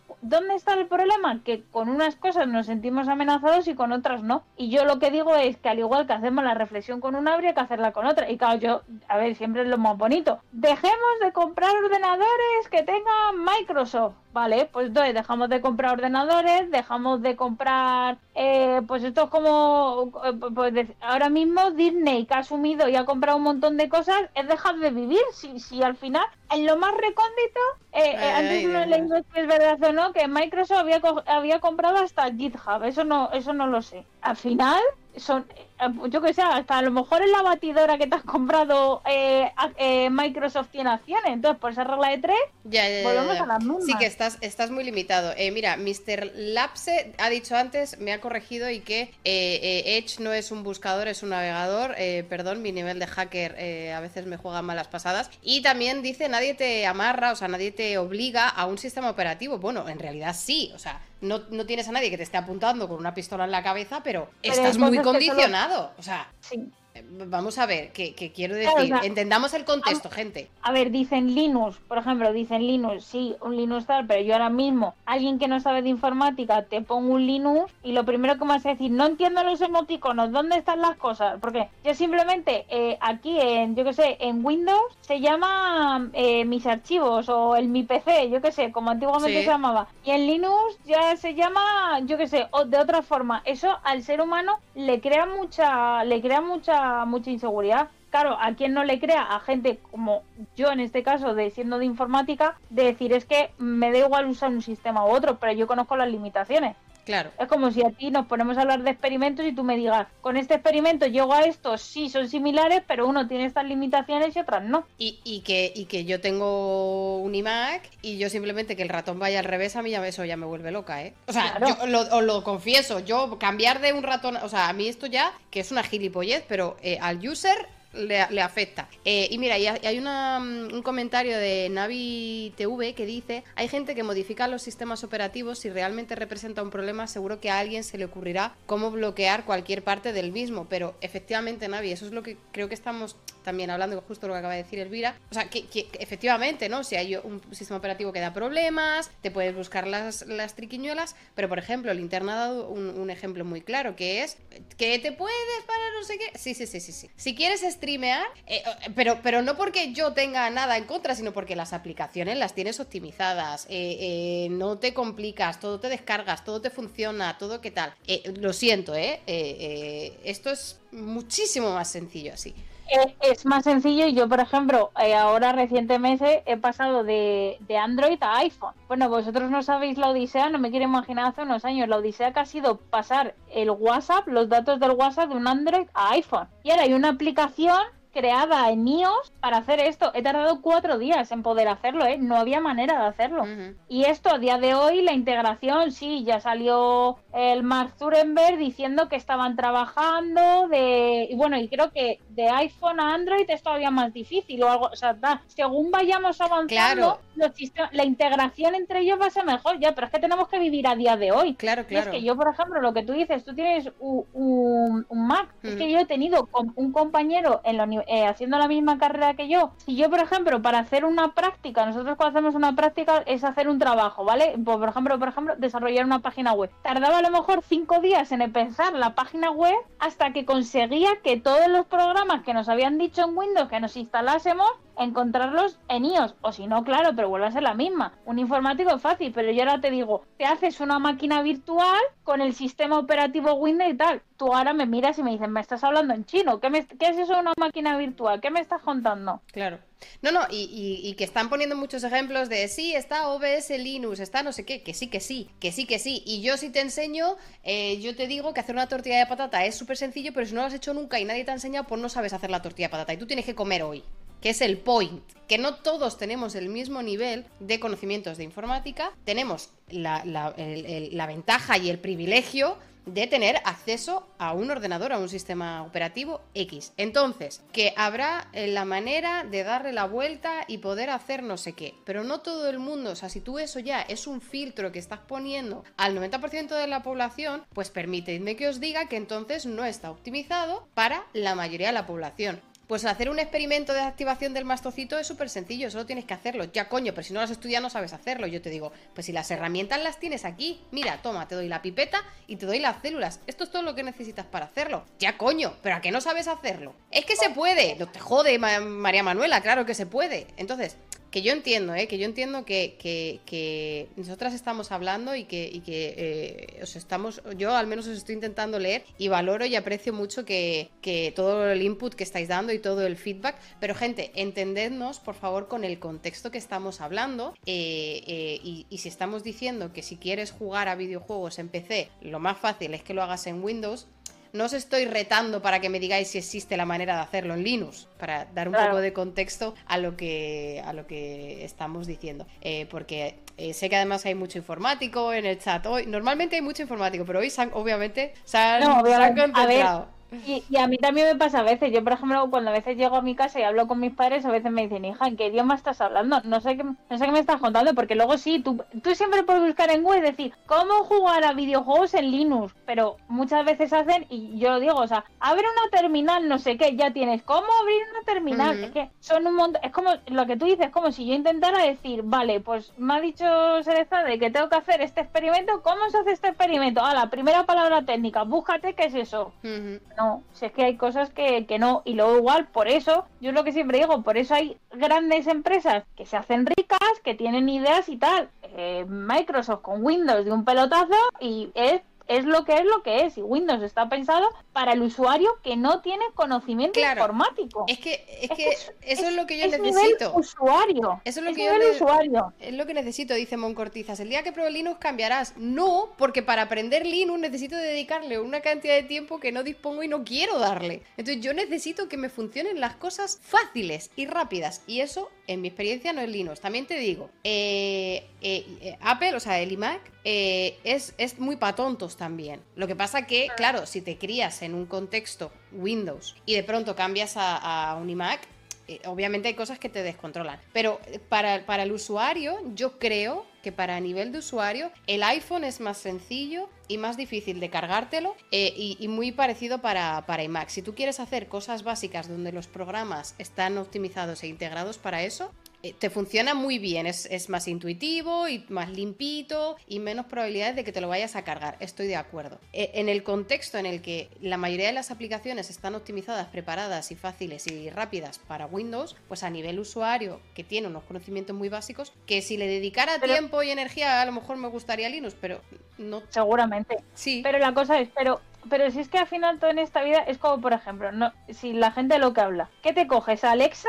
que es, el, es la inteligencia artificial de Amazon, tal, o te coges el OK Google. Yo no. O vuelve a ser la misma, ¿eh? o sea, que no sabría, que, no sé, ¿a qué te claro, No sabría, vale, pues yo claro, lo que miré, yo por ejemplo en mi casa, yo tengo el OK Google, le he desconectado para poder decir OK Google y que no empecéis a oír aquí un ente, porque es que se vuelve loco. Yo por ejemplo lo tengo, pues cogí simplemente OK Google, porque leyendo eh, referencias y tal, tenía mejor integración con casi todas las apps de, de Google que Alexa simplemente por eso. Cuando de precio y de todo lo demás, y a lo mejor simplemente, simplemente fue por eso, porque es un nivel de integración de lo que se puede hacer. Ahora, claro, yo puedo buscar cosas que tú seguramente no busques, pero porque no tienes los conocimientos. Tío, a lo mejor no se te ocurre. Tú a lo mejor cogerías Alexa, pues porque puede ser más barata, porque te parece más bonita y porque un amigo tuyo la tiene y dices, pues cojo Alexa. Y luego el día de mañana te, compras eh, una tele, eh, yo que sé, una tele LG y el LG no se lleva bien con Alexa y ya la molesta. O sea, estoy diciendo ahora cosas, me estoy inventando los nombres, no que vaya a ocurrir, pero,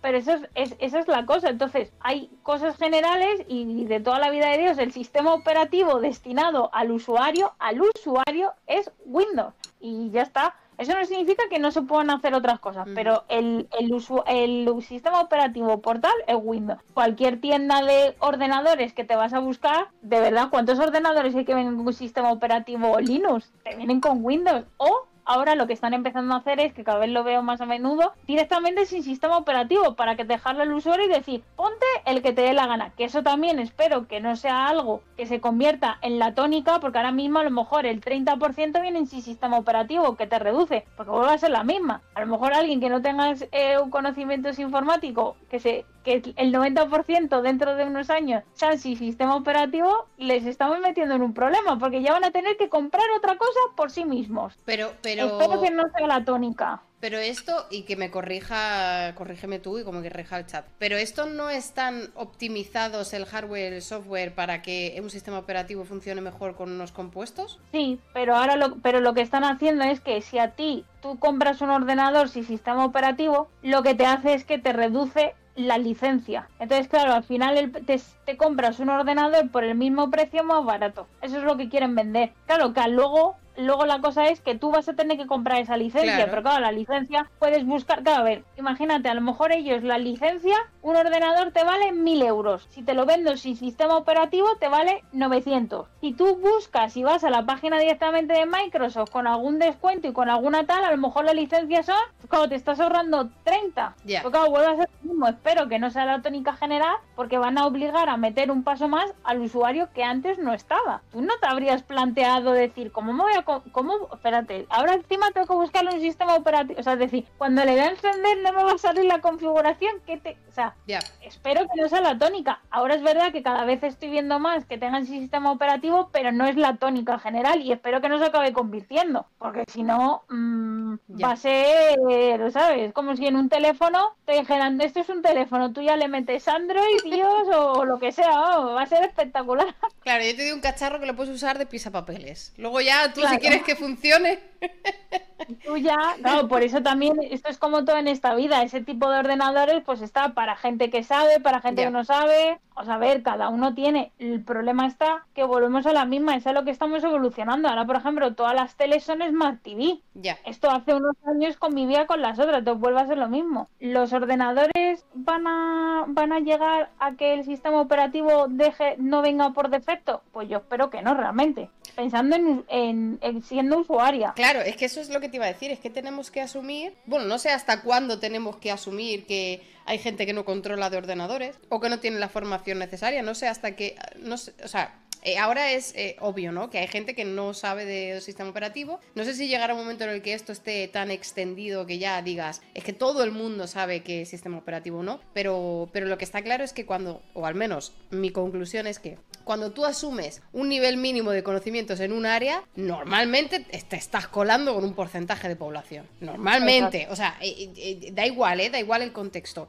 Si tú asumes un mínimo de conocimientos, o sea, si es que no podemos ni dar por sentado que haya un mínimo de sentido común en, la sociedad, que, pero de verdad, ¿eh? Esto no es no, quiero, no me quiero tampoco poner dramática y filosófica, pero no puedes dar por sentado, al menos yo soy muy pesimista, pero, o sea, que, eh, a lo mejor yo soy muy pesimista, pero eh, creo que es un error ya de base. No, es que, o sea, la vida está a que el sentido común ya cada vez menos, o sea, lo que parecía lo común ha dejado de ser lo común, ahora lo, lo raro es lo que antes era lo normal, pero vuelve a ser lo mismo. Es que, claro, como ahora tenemos, o sea, porque antiguamente, o sea, yo, siempre, mis abuelos, claro, como mis abuelos nunca han llegado a, esta, a, esta, a esta capacidad de conocimientos y, a esta capacidad, es como decir, madre mía, es que intentarle explicar, mismamente con la pandemia, el decirle, no, a través de un cacharrito me vas a ver, tú estar en tu casa, yo estoy en la mía, una videollamada, es decir, una forma de ver, claro, ellos, pues parece esto aquello magia, o sea, parece que, mm, los extraterrestres, claro, parece ello, entonces, claro, y claro, luego igual, luego hay que ver en el contexto en el que tal,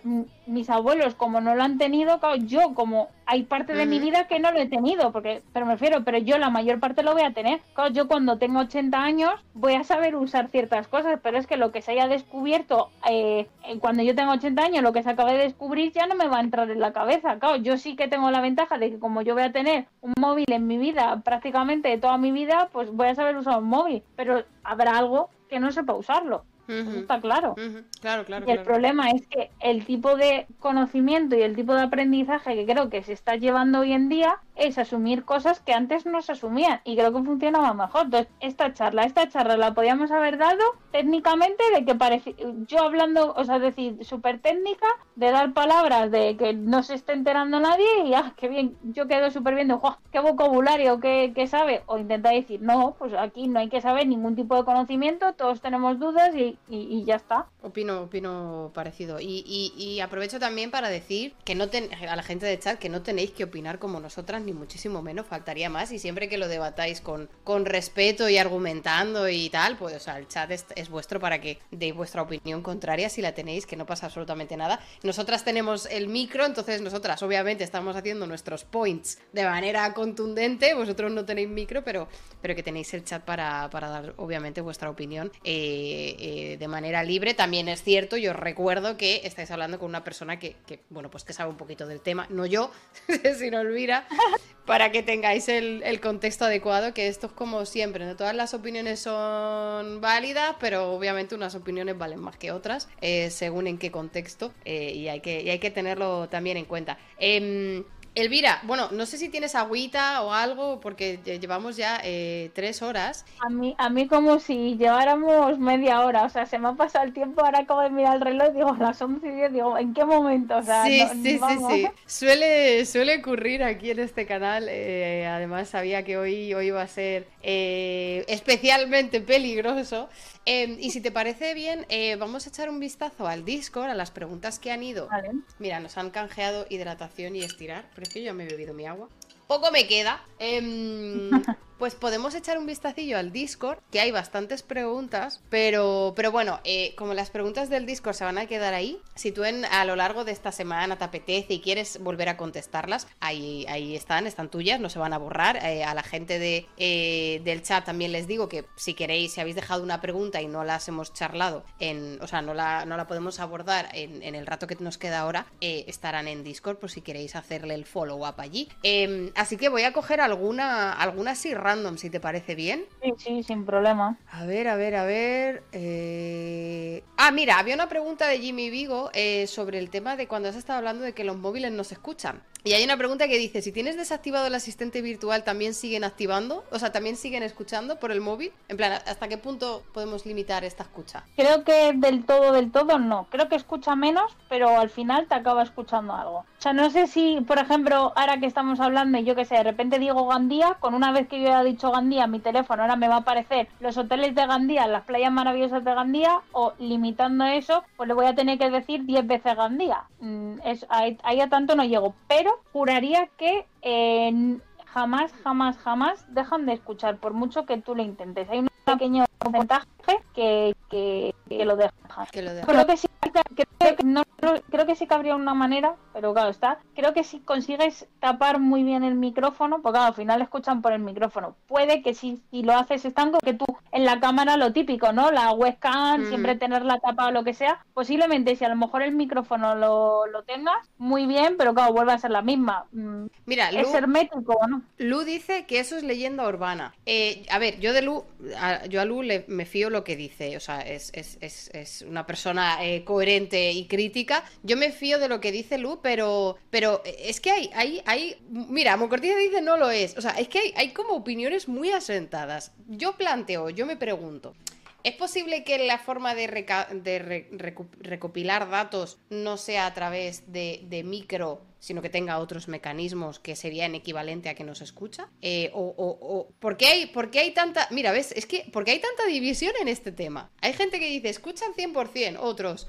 yo opino que no. Otros, por fin alguien confirma que nos escucha. Yo creo que es imposible que no lo sea. O sea, ¿por qué hay tanta división con esto? ¿No es, no es sencillo? O sea, pero o sea, yo, yo creo que la gente lo que se había de preguntar es, ¿vosotros no habéis hablado justo de un tema y habéis cogido el móvil y de repente os han aparecido... O sea, eso, pero si no habéis hecho la búsqueda... Porque yo no digo de que pongáis en Google Gandía, por ejemplo, ya, bueno, ahora nos vamos a meter, no meter, o sea, ahora vamos a meter en el carro Gandía. No que busquéis Gandía, porque claro, si en Google ya ponéis Gandía, vale, no No, no, no, no, no. Yo lo digo porque a mí me ha pasado de estar hablando con mi familia de un tema sin escribir nada a nadie en su móvil y luego meterte en Instagram, en cualquier sitio donde te puedan salir anuncios o en la misma Google, las últimas noticias y aparecer de lo que acabábamos de hablar. Eso a mí me ha pasado. Claro, pero, pero yo, y ahí estoy, estoy con Lu, que haya pasado, porque nosotros tenemos un sesgo de confirmación muy importante en, metido en nuestro cerebro, ¿no?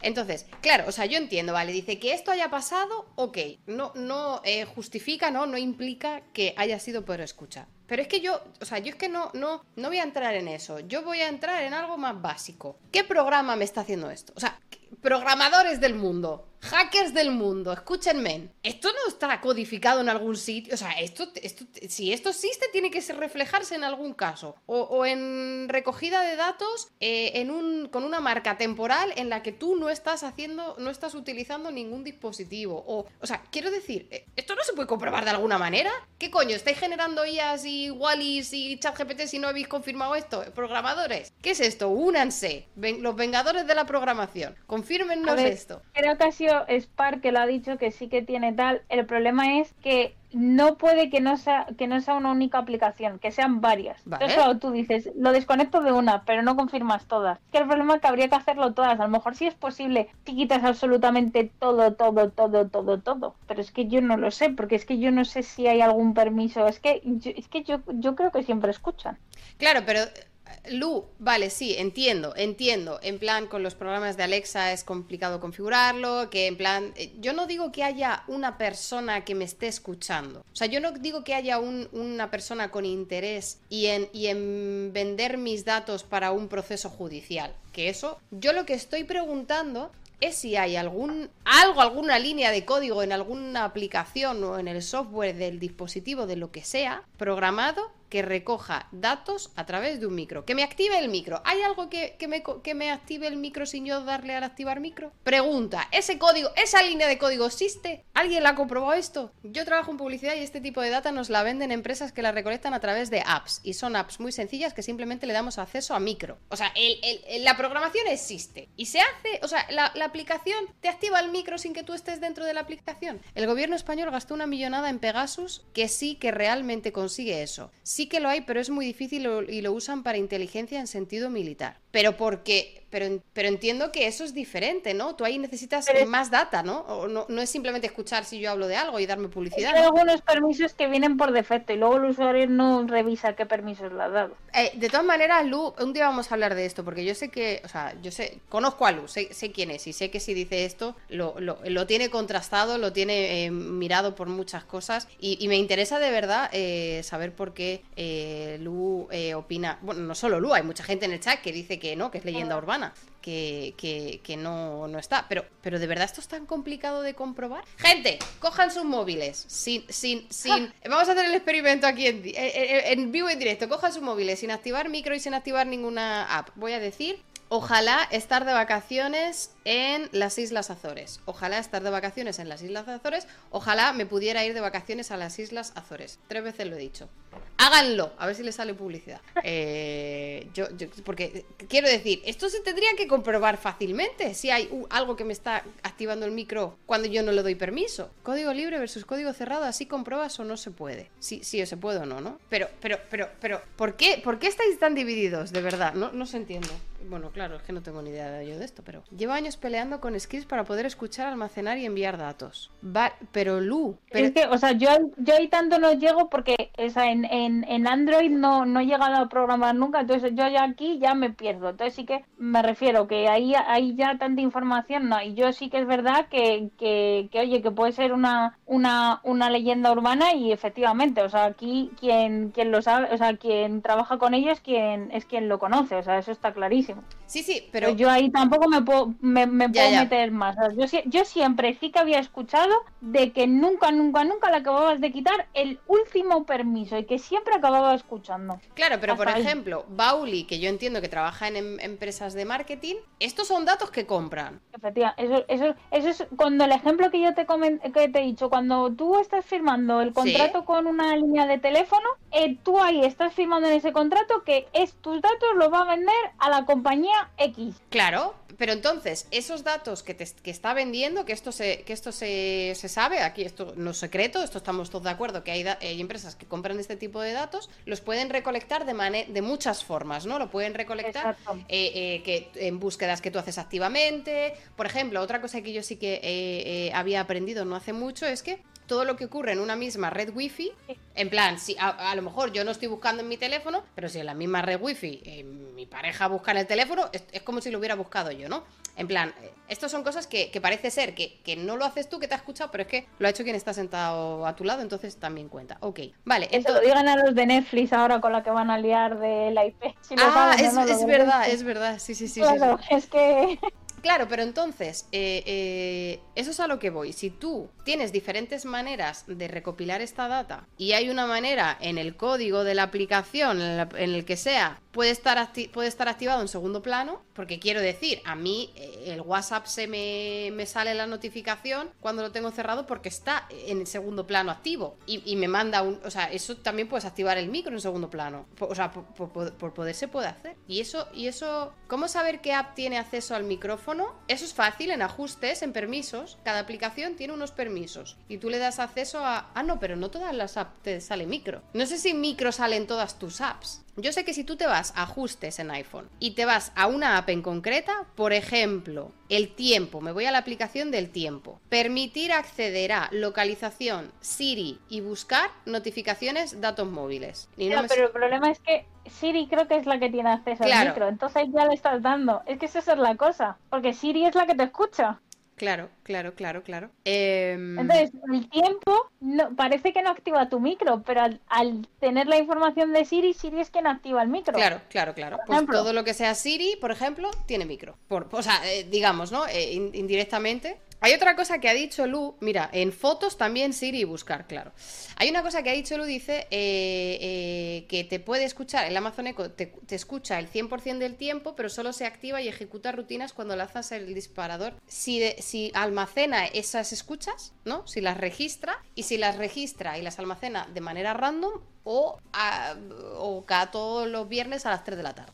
Esa es otra, sería muy buena. Es como lo que Google, yo por ejemplo ahora sé que bueno, pues ya es que ya no sé qué decir. Yo le he desconectado directamente de la luz.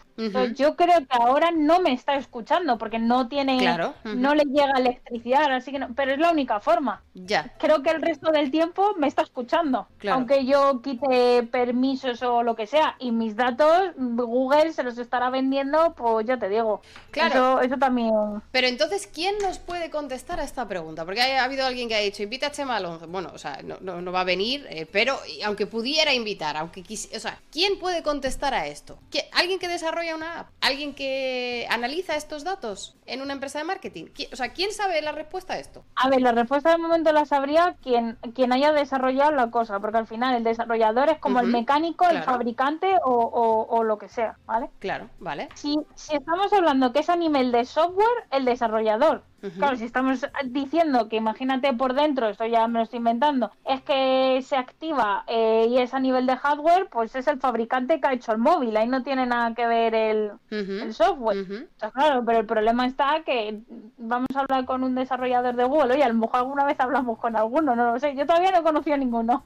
Gente, si conocen a un desarrollador de Google, pásenle en contacto. Indíquenle hacia aquí, que tenemos preguntas. Queremos saber si verdaderamente nos escuchan. Pero es que esto es... Em, esto es algo que, me, sorprende que haya tanta división y, además, como ya digo, de gente que, me fío y gente que sé que, ha hecho cosas. O sea, que en Twitter también hay división de temas, pero son gilipollas la mitad. Eh, aquí no, aquí hay gente de bien. Eh, Peirano, periodista que tiene un libro entero sobre esto, el enemigo conoce el sistema. Pero Cambicio, sin conocer yo a Marta y sin conocerte yo a ti. ¿Cuánto contexto tiene una periodista? Me imagino que se habrá documentado y se habrá informado y habrá hablado con desarrolladores. Yo quiero al desarrollador. Yo quiero que, quien verdaderamente está haciendo esto y me dice, mira, ¿ves esta línea de código que no entiendes? E, esto es lo que te hace que te esté escuchando. Esto es lo que yo quiero saber. Entiendo que habrá testimonios, habrá investigaciones y habrá para de todo esto, pero, pero es lo mismo que podíais, a la misma conclusión que podríamos eh, sacar todos los de aquí.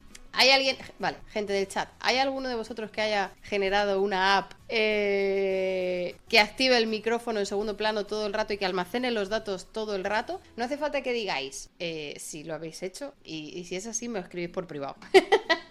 Yo, por ejemplo, o sea, yo me refiero, yo aquí ya no puedo decir porque de momento nunca he desarrollado ninguna aplicación en, en Android iOS o sí, iOS y Android, que son los dos. Entonces hasta ahí ya no puedo decir. Mm. Yo las aplicaciones no, no son de activar voz, ese, ese no es mi campo. Por eso ahí ya no te puedo decir ni cuál es la línea de código, ni si se mete, eso ya ahí no te sé decir. Mira, dice Lu, yo conozco a gente de Amazon Voice UK que nos han ayudado a hacer una skill para alumnos de un máster. En vez de plataforma usaron un eco y fue un lío que flipas. Bueno, es que no quiero, no quiero marronar a Lu, ya, ya, hablaremos otro día, ya hablaremos otro día de esto. Voy a coger otra pregunta. Con esto tenemos para, otra. Eh, eh, es, que, es que, claro, es que nos, metemos, eh, embarramos enseguida. Em, mira, una pregunta que, he visto a Ela eh, también hace, hace rato hacer esta pregunta y a mí también me interesa. Es el tema de eh, las IA, sobre todo en el tema del arte, ¿no? Lo que estábamos hablando en el tema del copyright. Habías dicho que, algunas, que tú sabías que algunos datos volcados en ChatGPT eran con, derecho de autor, em, pero las IAs que te generan imágenes te, te, generan imágenes libres de derecho de autor, ¿no? Porque son imágenes creadas. Si, si una IA te genera una imagen, em, los derechos de autor de esa imagen generada son de la IA o de tú que lo has generado. Puede ser que la IA te genere una imagen muy cercana a otra que, que, roce el derecho de autor. Y antes de que me contestes, si, lo que quieras contestar, muchísimas gracias eh, a, Alba por esa raid. Un besazo guapísima. Muchas, muchas gracias, bienvenida. Em, ¿Qué opinas de IAS Arte? A ver, yo lo primero, o sea, la respuesta mía va a ser básica en el sentido de que como nadie lo ha definido, no sé cuál es la respuesta correcta. A no ser que ahora alguien me diga que sí existe una legislación, pero yo que sepa, ahora mismo no existe una legislación de, eh, como antes hemos dicho, si ocurre un accidente, ¿de quién es? ¿Del fabricante, del peatón, del coche o lo que sea? Entonces, como no existe una legislación y una cosa clara, vuelve a ser la misma. Creo que habría que estudiar caso por caso, entonces, claro, aquí ya no se puede hacer una legislación. Lo que tú has comentado, si tú le pides algo muy general, tipo, dibújame una playa, pues mira, ¿qué quieres que te diga? Una playa, pues es una playeta. Pero cuando tú ya le estás diciendo, no una playa con una sombrilla roja, con una no sé qué, creo que los derechos de autor deberían ser tuyos y no de la inteligencia artificial. Porque al final la inteligencia artificial solo ejecuta tus órdenes y la que ha tenido la idea o tal es la persona que, le ha dado. Claro, volvemos al, mismo ejemplo de la batidora. Que la batidora me haga una salsa no le da derecho de autor, soy yo claro, la salsa, o sea, esto como tal, el, el plato del chef X no es del cuchillo y con la batidora tal, es del chef tal. Pero vuelve a ser lo mismo. Es que claro. y si ahora esa IA, claro, y ahora yo te lanzo otra pregunta, y si ahora esa IA está metida dentro de un robot, un robot ya sí que es un ente, ¿sabes? Imagínate, dentro de un robot. De yo que soy dueña del robot. Claro. Al final aquí la pela en la pela. A ver, sería perfectamente válido, vuelve a ser lo mismo, es que como no hay una legislación que sea la que nos diga qué ocurre o qué deja de ocurrir, esa es, la cosa. claro, dice, dice Michael, dice, si, como si estoy dos horas cocinando un pastel y gana mérito el horno. en plan, tú te, estás ahí farmeando el pastel y luego, no, no, coautor, el horno. El horno. con los cojones. Voy a tener que poner a la IA de coautor en mis papers. Si me va a repatear lo que no está escrito, poner a la IA de coautor en mis papers, por favor. No pongo ni a la técnica, voy a poner a la IA. Si el día de mañana, por ejemplo, en una receta, imagínate, tú tienes una receta de hacer unos macarrones y el día de mañana la IA te lo optimiza para que esos macarrones estén ricos, no engorden, eh, sean para vegano, o sea, para tal, claro, ahí sí que la autoría debería ser de la IA porque la IA es la que te la ha optimizado, esa nueva receta. Claro, ahí sí, ahí sí está claro. pero si al final eres tú, lo único que has hecho es vale, pero... Ya, pero, pero volvemos a lo mismo optimizar es mérito suficiente. O vuelve a ser lo mismo. Tú que sabes de. O sea, me refiero que tú has escrito paper y tal, es como el primer autor, el segundo autor. Es que, claro, o sea, eso, por ejemplo, en un paper sí que estamos acostumbrados, o en un artículo de primer autor, segundo autor claro, tú en, en yo qué sé, en tecnología como que puede haberlo. Es que a lo mejor tenemos que cambiar nuestra forma de pensar y a lo mejor hay que poner la autoría de tal con ayuda de una IA. Pues sí, a lo mejor hay que empezar a ponerlo, yo qué sé. Pero eso va a los acknowledgements, claramente. pero no de coautor, por favor. Tenemos unas guidelines para decir autor. Pero bueno, eh, entiendo, entiendo la reflexión. Yo, de verdad, yo, eh, gente, que podéis tener opinión contraria, pero yo lo que valoro y yo lo que estoy intentando, eh, para mí, egoístamente, es yo aprender de esta charla, sacar cosas en claro, darle una vueltita, que planteéis eh, eh, ideas que a lo mejor yo no había caído y viceversa, ¿vale? La idea es que nos llevemos un poquito de food for thought, que se llama idea para, porque la realidad es que las IAS están aquí, las estamos utilizando y, creo que está en nuestras manos darle el enfoque adecuado y el, y el uso también adecuado y, y, comprender las limitaciones y sobre todo no dejarnos llevar por, bajo mi punto de vista, y esto es opinión personal, no dejarnos llevar por la gente que nos la intenta vender como... ¿Y qué es lo que no es? Pues lo que no es lo tenemos que definir entre todos nosotros. Entonces, si yo digo, esto no es para esto, no, no me tiene que, o sea, no tiene que sobreponerse la opinión de, es que con esto voy a poder hacer. No, no, o sea, si yo te estoy poniendo una eliminación de esto, esto no vale para esto, eh, es igual de válido. Entonces, eh, creo que tenemos que ponernos de acuerdo en encontrar para qué es válido y si tenemos que, reajustarnos. Em, esto es un poco yo, opinión personal y, reflexión que me llevo y si os lleváis también vosotros. Em, a ver, a ver, a ver. Voy a, voy a intentar, estoy leyendo preguntas, eh, pero yo creo que vamos a coger dos más y, cerramos, si te parece bien. Em, a ver, a ver, a ver. Bueno, había alguna pregunta de Flynn que hablando de lo que hablábamos, de que si se van a generar, se van a usar para mejorar o para que las empresas generen más dinero. Eh, eh, ya. Eh, a ver, a ver, a ver. Otra pregunta de Flynn dice: Esto estábamos hablando de cómo se utilizan las IAS o cómo se puede integrar, cómo se pueden aplicar, sobre todo en programación, que es uno de los ejemplos donde yo creo que la gente ahora le está, le está explotando mucho. Y preguntaba a Flynn: ¿y si las IAS pudieran programar, por ejemplo, páginas web, por ejemplo, ¿no? De que no, una IA no solo sirva para optimizado, que tú le das de 20 líneas y me saque uno de 3, sino que yo le diga a una IA, eh, me genera una página web codificada y programada y codeada y todo. y le dices el lenguaje que lo hace y te lo da. Una facilita creo que lo hace. Tú a ChatGPT le dices, eh, dame, dame una página web en HTML con tal y creo que te pone todo el textaco y te la hace. Lo están diciendo en el chat también, o sea que, ok.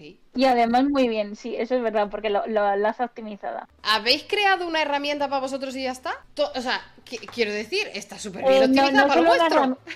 No es solo una herramienta, tú le puedes decir que te escriba un libro, ¿eh? También te lo escribe. Sí, sí, es verdad, eso también lo he visto. Eso también lo he ya metemos ahí Ahora, lo que no sé es, por ejemplo, escríbeme un paper, pero yo creo que si le das los datos, a lo mejor te lo hace también, ¿eh? Hay, hay, hay gente que lo está haciendo, hay gente que lo está... Y, sé que hay gente que lo está desarrollando, porque efectivamente el tiempo que dedicamos a, escribir eh, papers, eh, proposals para becas, eh, resúmenes de proyectos, o sea, yo, yo firmaría también, ¿eh? Yo firmaría, pero mm, como tú dices, yo voy a estar eh, controlando que la IA funcione bien. Es mi trabajo y, sí que es verdad que muchas veces es más fácil corregir un texto que ya está escrito que rellenar una página de Word. Esto quien, quien, quien escribe lo sabe, es más fácil corregir y repasar, trabajar sobre algo que crear algo de cero. Entonces, pero vuelve a ser lo mismo. Si tú en vez de decirle escríbeme un paper sobre este tema, ya le tienes que decir escríbeme un paper sobre este tema, que la introducción hable de esto, esto, y que lo otro hable de esto y esto, lo único que yo entiendo que lo que te está haciendo la IA es ayudando en la redacción, pero tú las ideas las estás dando tú. Entonces, a mí eso me parecería válido, porque el trabajo le tienes hecho, como que te lo está enlazando. Lo que sí que no me valdría es que dijeras, hazme un paper sobre este tema,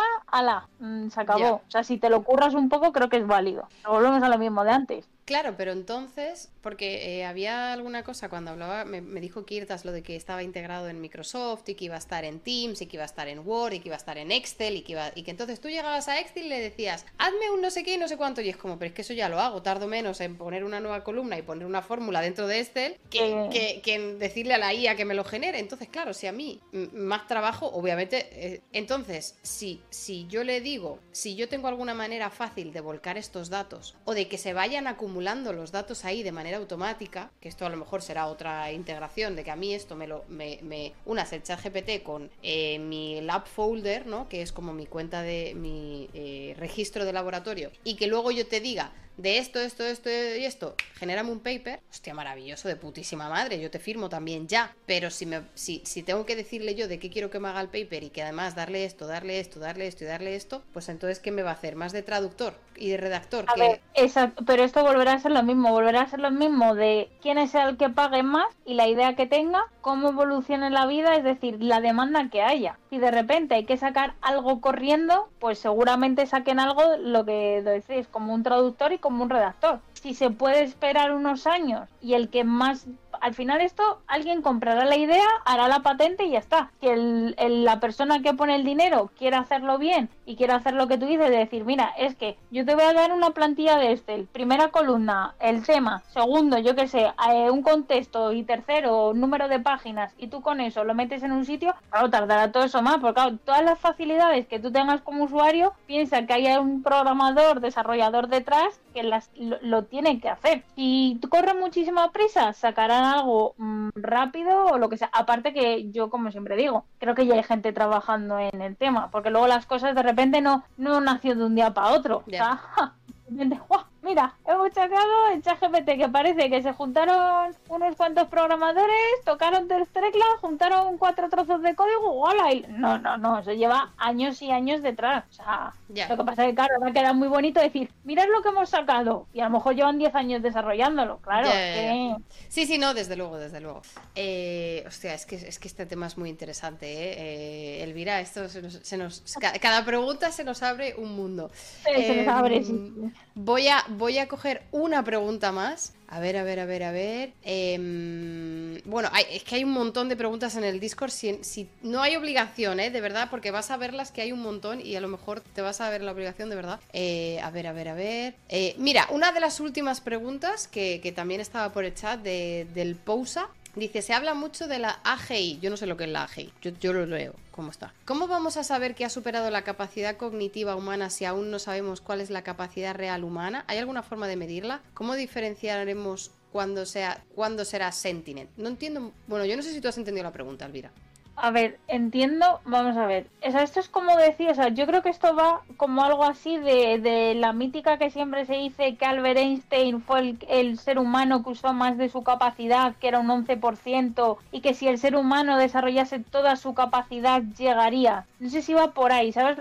O sea, es lo que te quiero decir. O sea, ah. lo que se dice, o sea, lo que yo tengo entendido es que el ser humano, de toda la capacidad que, que, podría, que podría desarrollar, es muy pequeña en comparación de todo lo que tiene. Entonces, entiendo que esa pregunta, no sé si va por ahí, ¿eh? AGI es Skynet, no sé qué es Skynet. No, no, nada. Ah, nada que. No, dice que no es eso. Vale, pues te hemos, perdón, ah. perdona, te hemos entendido mal. Danos un, o sea, danos un poco de contexto, eh, eh, a, ver si, a ver si entendemos bien tu pregunta. Mira, es verdad, te dice Navi, copia las preguntas del Discord y las pega y pégalas luego en ChatGPT y así nos das las respuestas generadas por ChatGPT. Ay, ay. Cuando se anticipe a todos tus No entiendo. Ah, Skynet es la IA de Terminator. Eh, o sea, he visto Terminator, gente, pero, pero hace muchísimos años y tampoco me gustó, así que tampoco me acuerdo. Eh, pero, pero no, no, no, ni idea. Bueno, si nos da, me imagino que estará escribiendo. Em, si nos da contexto, pues, eh, pues ahí lo tenemos. Y mientras, mientras, te voy a hacer, si te parece, Elvira, la, la última pregunta que también le hago a todos los... Ah, mira, ya contestado. Vale, pues me refiero a que la IA supere la capacidad cognitiva humana o inteligencia. A ver. O sea, que la IA, la IA supera al humano. Pero si la IA está entrenada por un humano, ¿cómo va a superar? O sea... Volvemos a, lo que... Yo creo que... No sé si se referirá a lo que hablábamos antes de que... O sea, tú, por ejemplo, los primeros 8000... Lo que te contaba, ¿no? ¿Cómo dijiste que se llamaba? El, ejemplo que pusiste los hematocitos, ¿no? Mastocitos. Los mastocitos. mastocitos. Y los 8000 y los 8000 siguientes tú ya no se los enseñas, por ejemplo, encuentra otro tipo que sea capaz de que tú no le has enseñado, entiendo que te ha superado a ti, porque tú ese no le habías clasificado y él sí. Claro. No sé si se refiere a eso.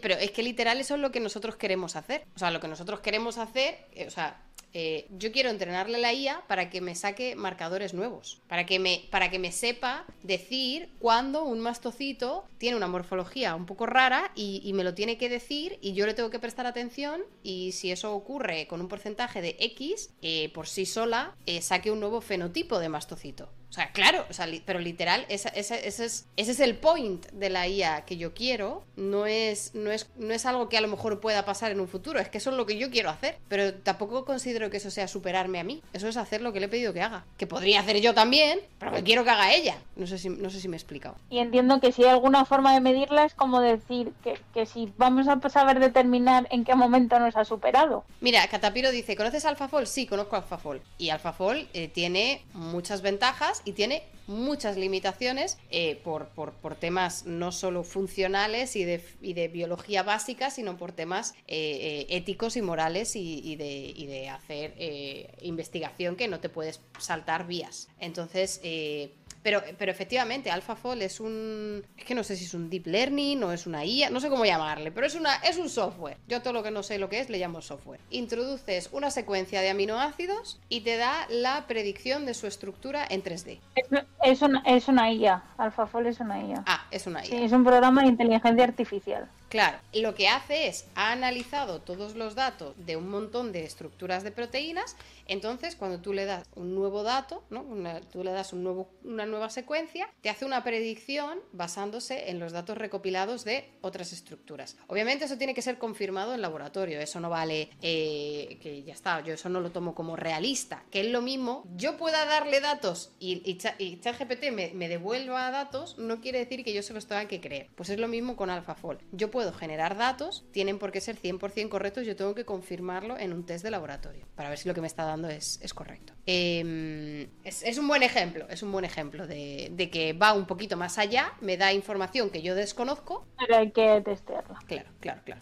Em, y supongo que si todos los casos que te devuelva son correctos, pues sí, sí se podrá decir que ha superado al humano. Pero en cuanto que hay alguno en el que dé error, entiendo, ¿eh? No lo sé, pero claro, vuelve a ser lo mismo. ¿Cuándo decimos? ¿En el 1000 y el 1001 o en el 2000? ¿Sabes? No sé. Pero en realidad sería superar al humano cuando hace un trabajo que yo también podría hacer. Bueno, claro, no, la cuestión es, ¿podría hacer yo ese trabajo? teóricamente sí, pero por la cantidad de datos no. Pero entonces, literal, un ordenador también me supera a mí. Por esa regla de tres, de que porque pueda, pueda calcular más datos que yo, ya todos estamos superados. Pero eso es como en cualquier videojuego cuando juegas contra la máquina y la acabas ganando. En teoría la máquina siempre debía ser, debería ser mejor que nosotros, pero tú la ganas, ¿no? Pues esto es lo mismo. Entonces, si le eres capaz de ganarla, luego estás por encima de la máquina. Entonces, la o sea, y cuando la máquina te gana es que te está superando. Podemos entrar en un bucle infinito ahí, ¿eh? Ya, ya, ya, ya, ya. Eh, Elvira, eh, creo que estoy ready para hacerte la última pregunta y liberarte, que llevas aquí casi cuatro horas. Eh, y, creo que ha sido muy interesante, muy intenso y creo que todos nos llevamos al menos algo para, para reflexionar. Eh, confío en que, en que eso sea así, que era el propósito de, toda esta charla. Así que te voy a hacer la última pregunta. Perdóname, estoy buscando mi zapatilla aquí debajo de la mesa. que estaba, estaba buscándola con el pie y no la encontraba. Em, última pregunta para, para ti. Y es, bueno, si has visto charlas anteriores sabes cuál es, pero, pero bueno, no pasa nada. Y es que nos dejes eh, una recomendación, por cierto, mientras te hago la pregunta al chat, si ponéis efectivamente exclamación learning, eh, eh, usáis una IA que he diseñado para que os sume un punto de, al learning comunitario de este canal. No es mentira, es Stream Elements.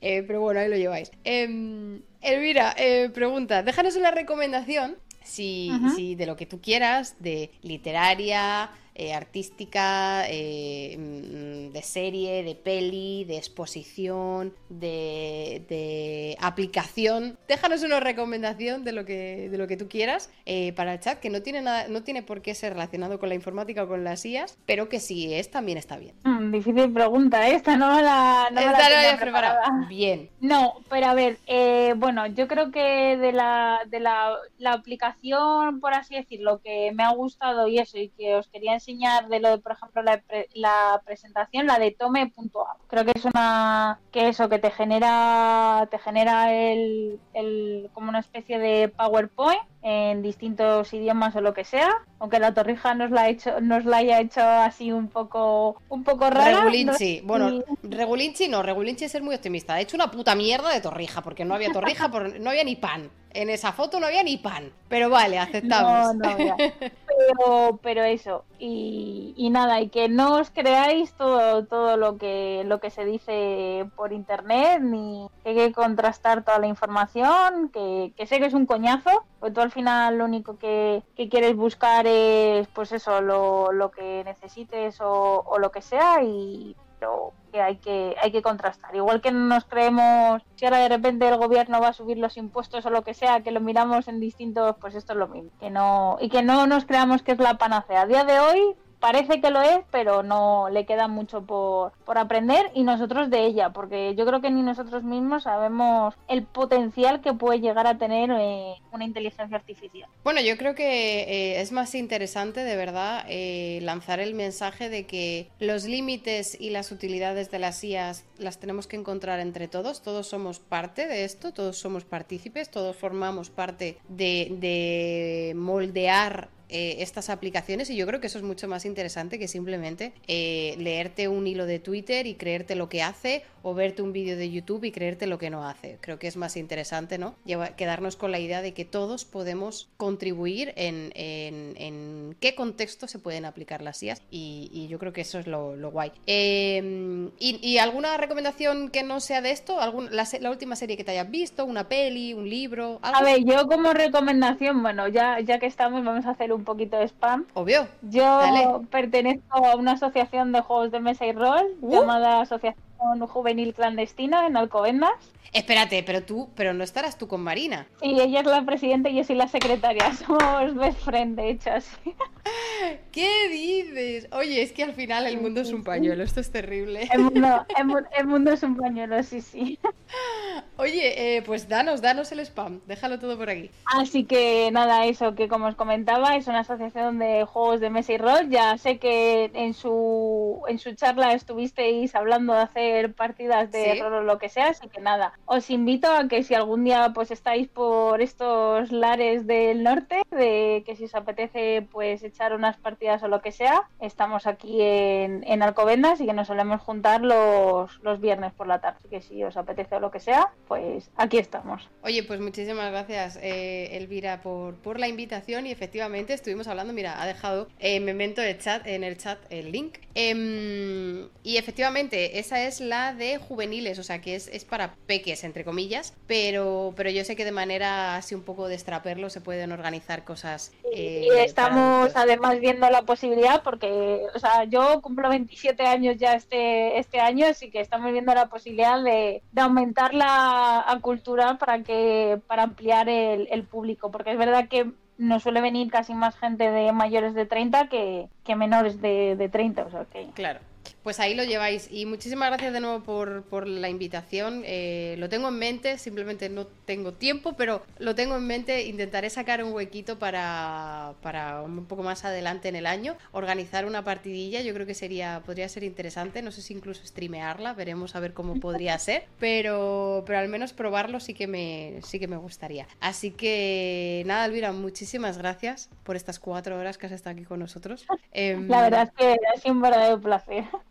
Me alegro, me alegro que lo veas así eh, eh, y, que, que, espero que lo hayas disfrutado. Espero que darnos tanto, tantos datos y tanta información te lleves algo tú también, que al menos haya sido productivo o que lo hayas aprovechado de alguna manera tú también. Y, nada, estamos en contacto. Si ves que ChatGPT lo revienta, pues pásanos el pues link y lo volvemos a comentar. Pues nada, aquí de verdad que muchísimas gracias a ti en primer lugar por darme la oportunidad, a todo el mundo mundo de que es una comunidad fantástica, que por el chat siempre eh, respetuosos, que me he sentido muy cómoda, que de verdad, o sea, la hora, mm, pues hemos empezado hace 10 minutos, ¿no?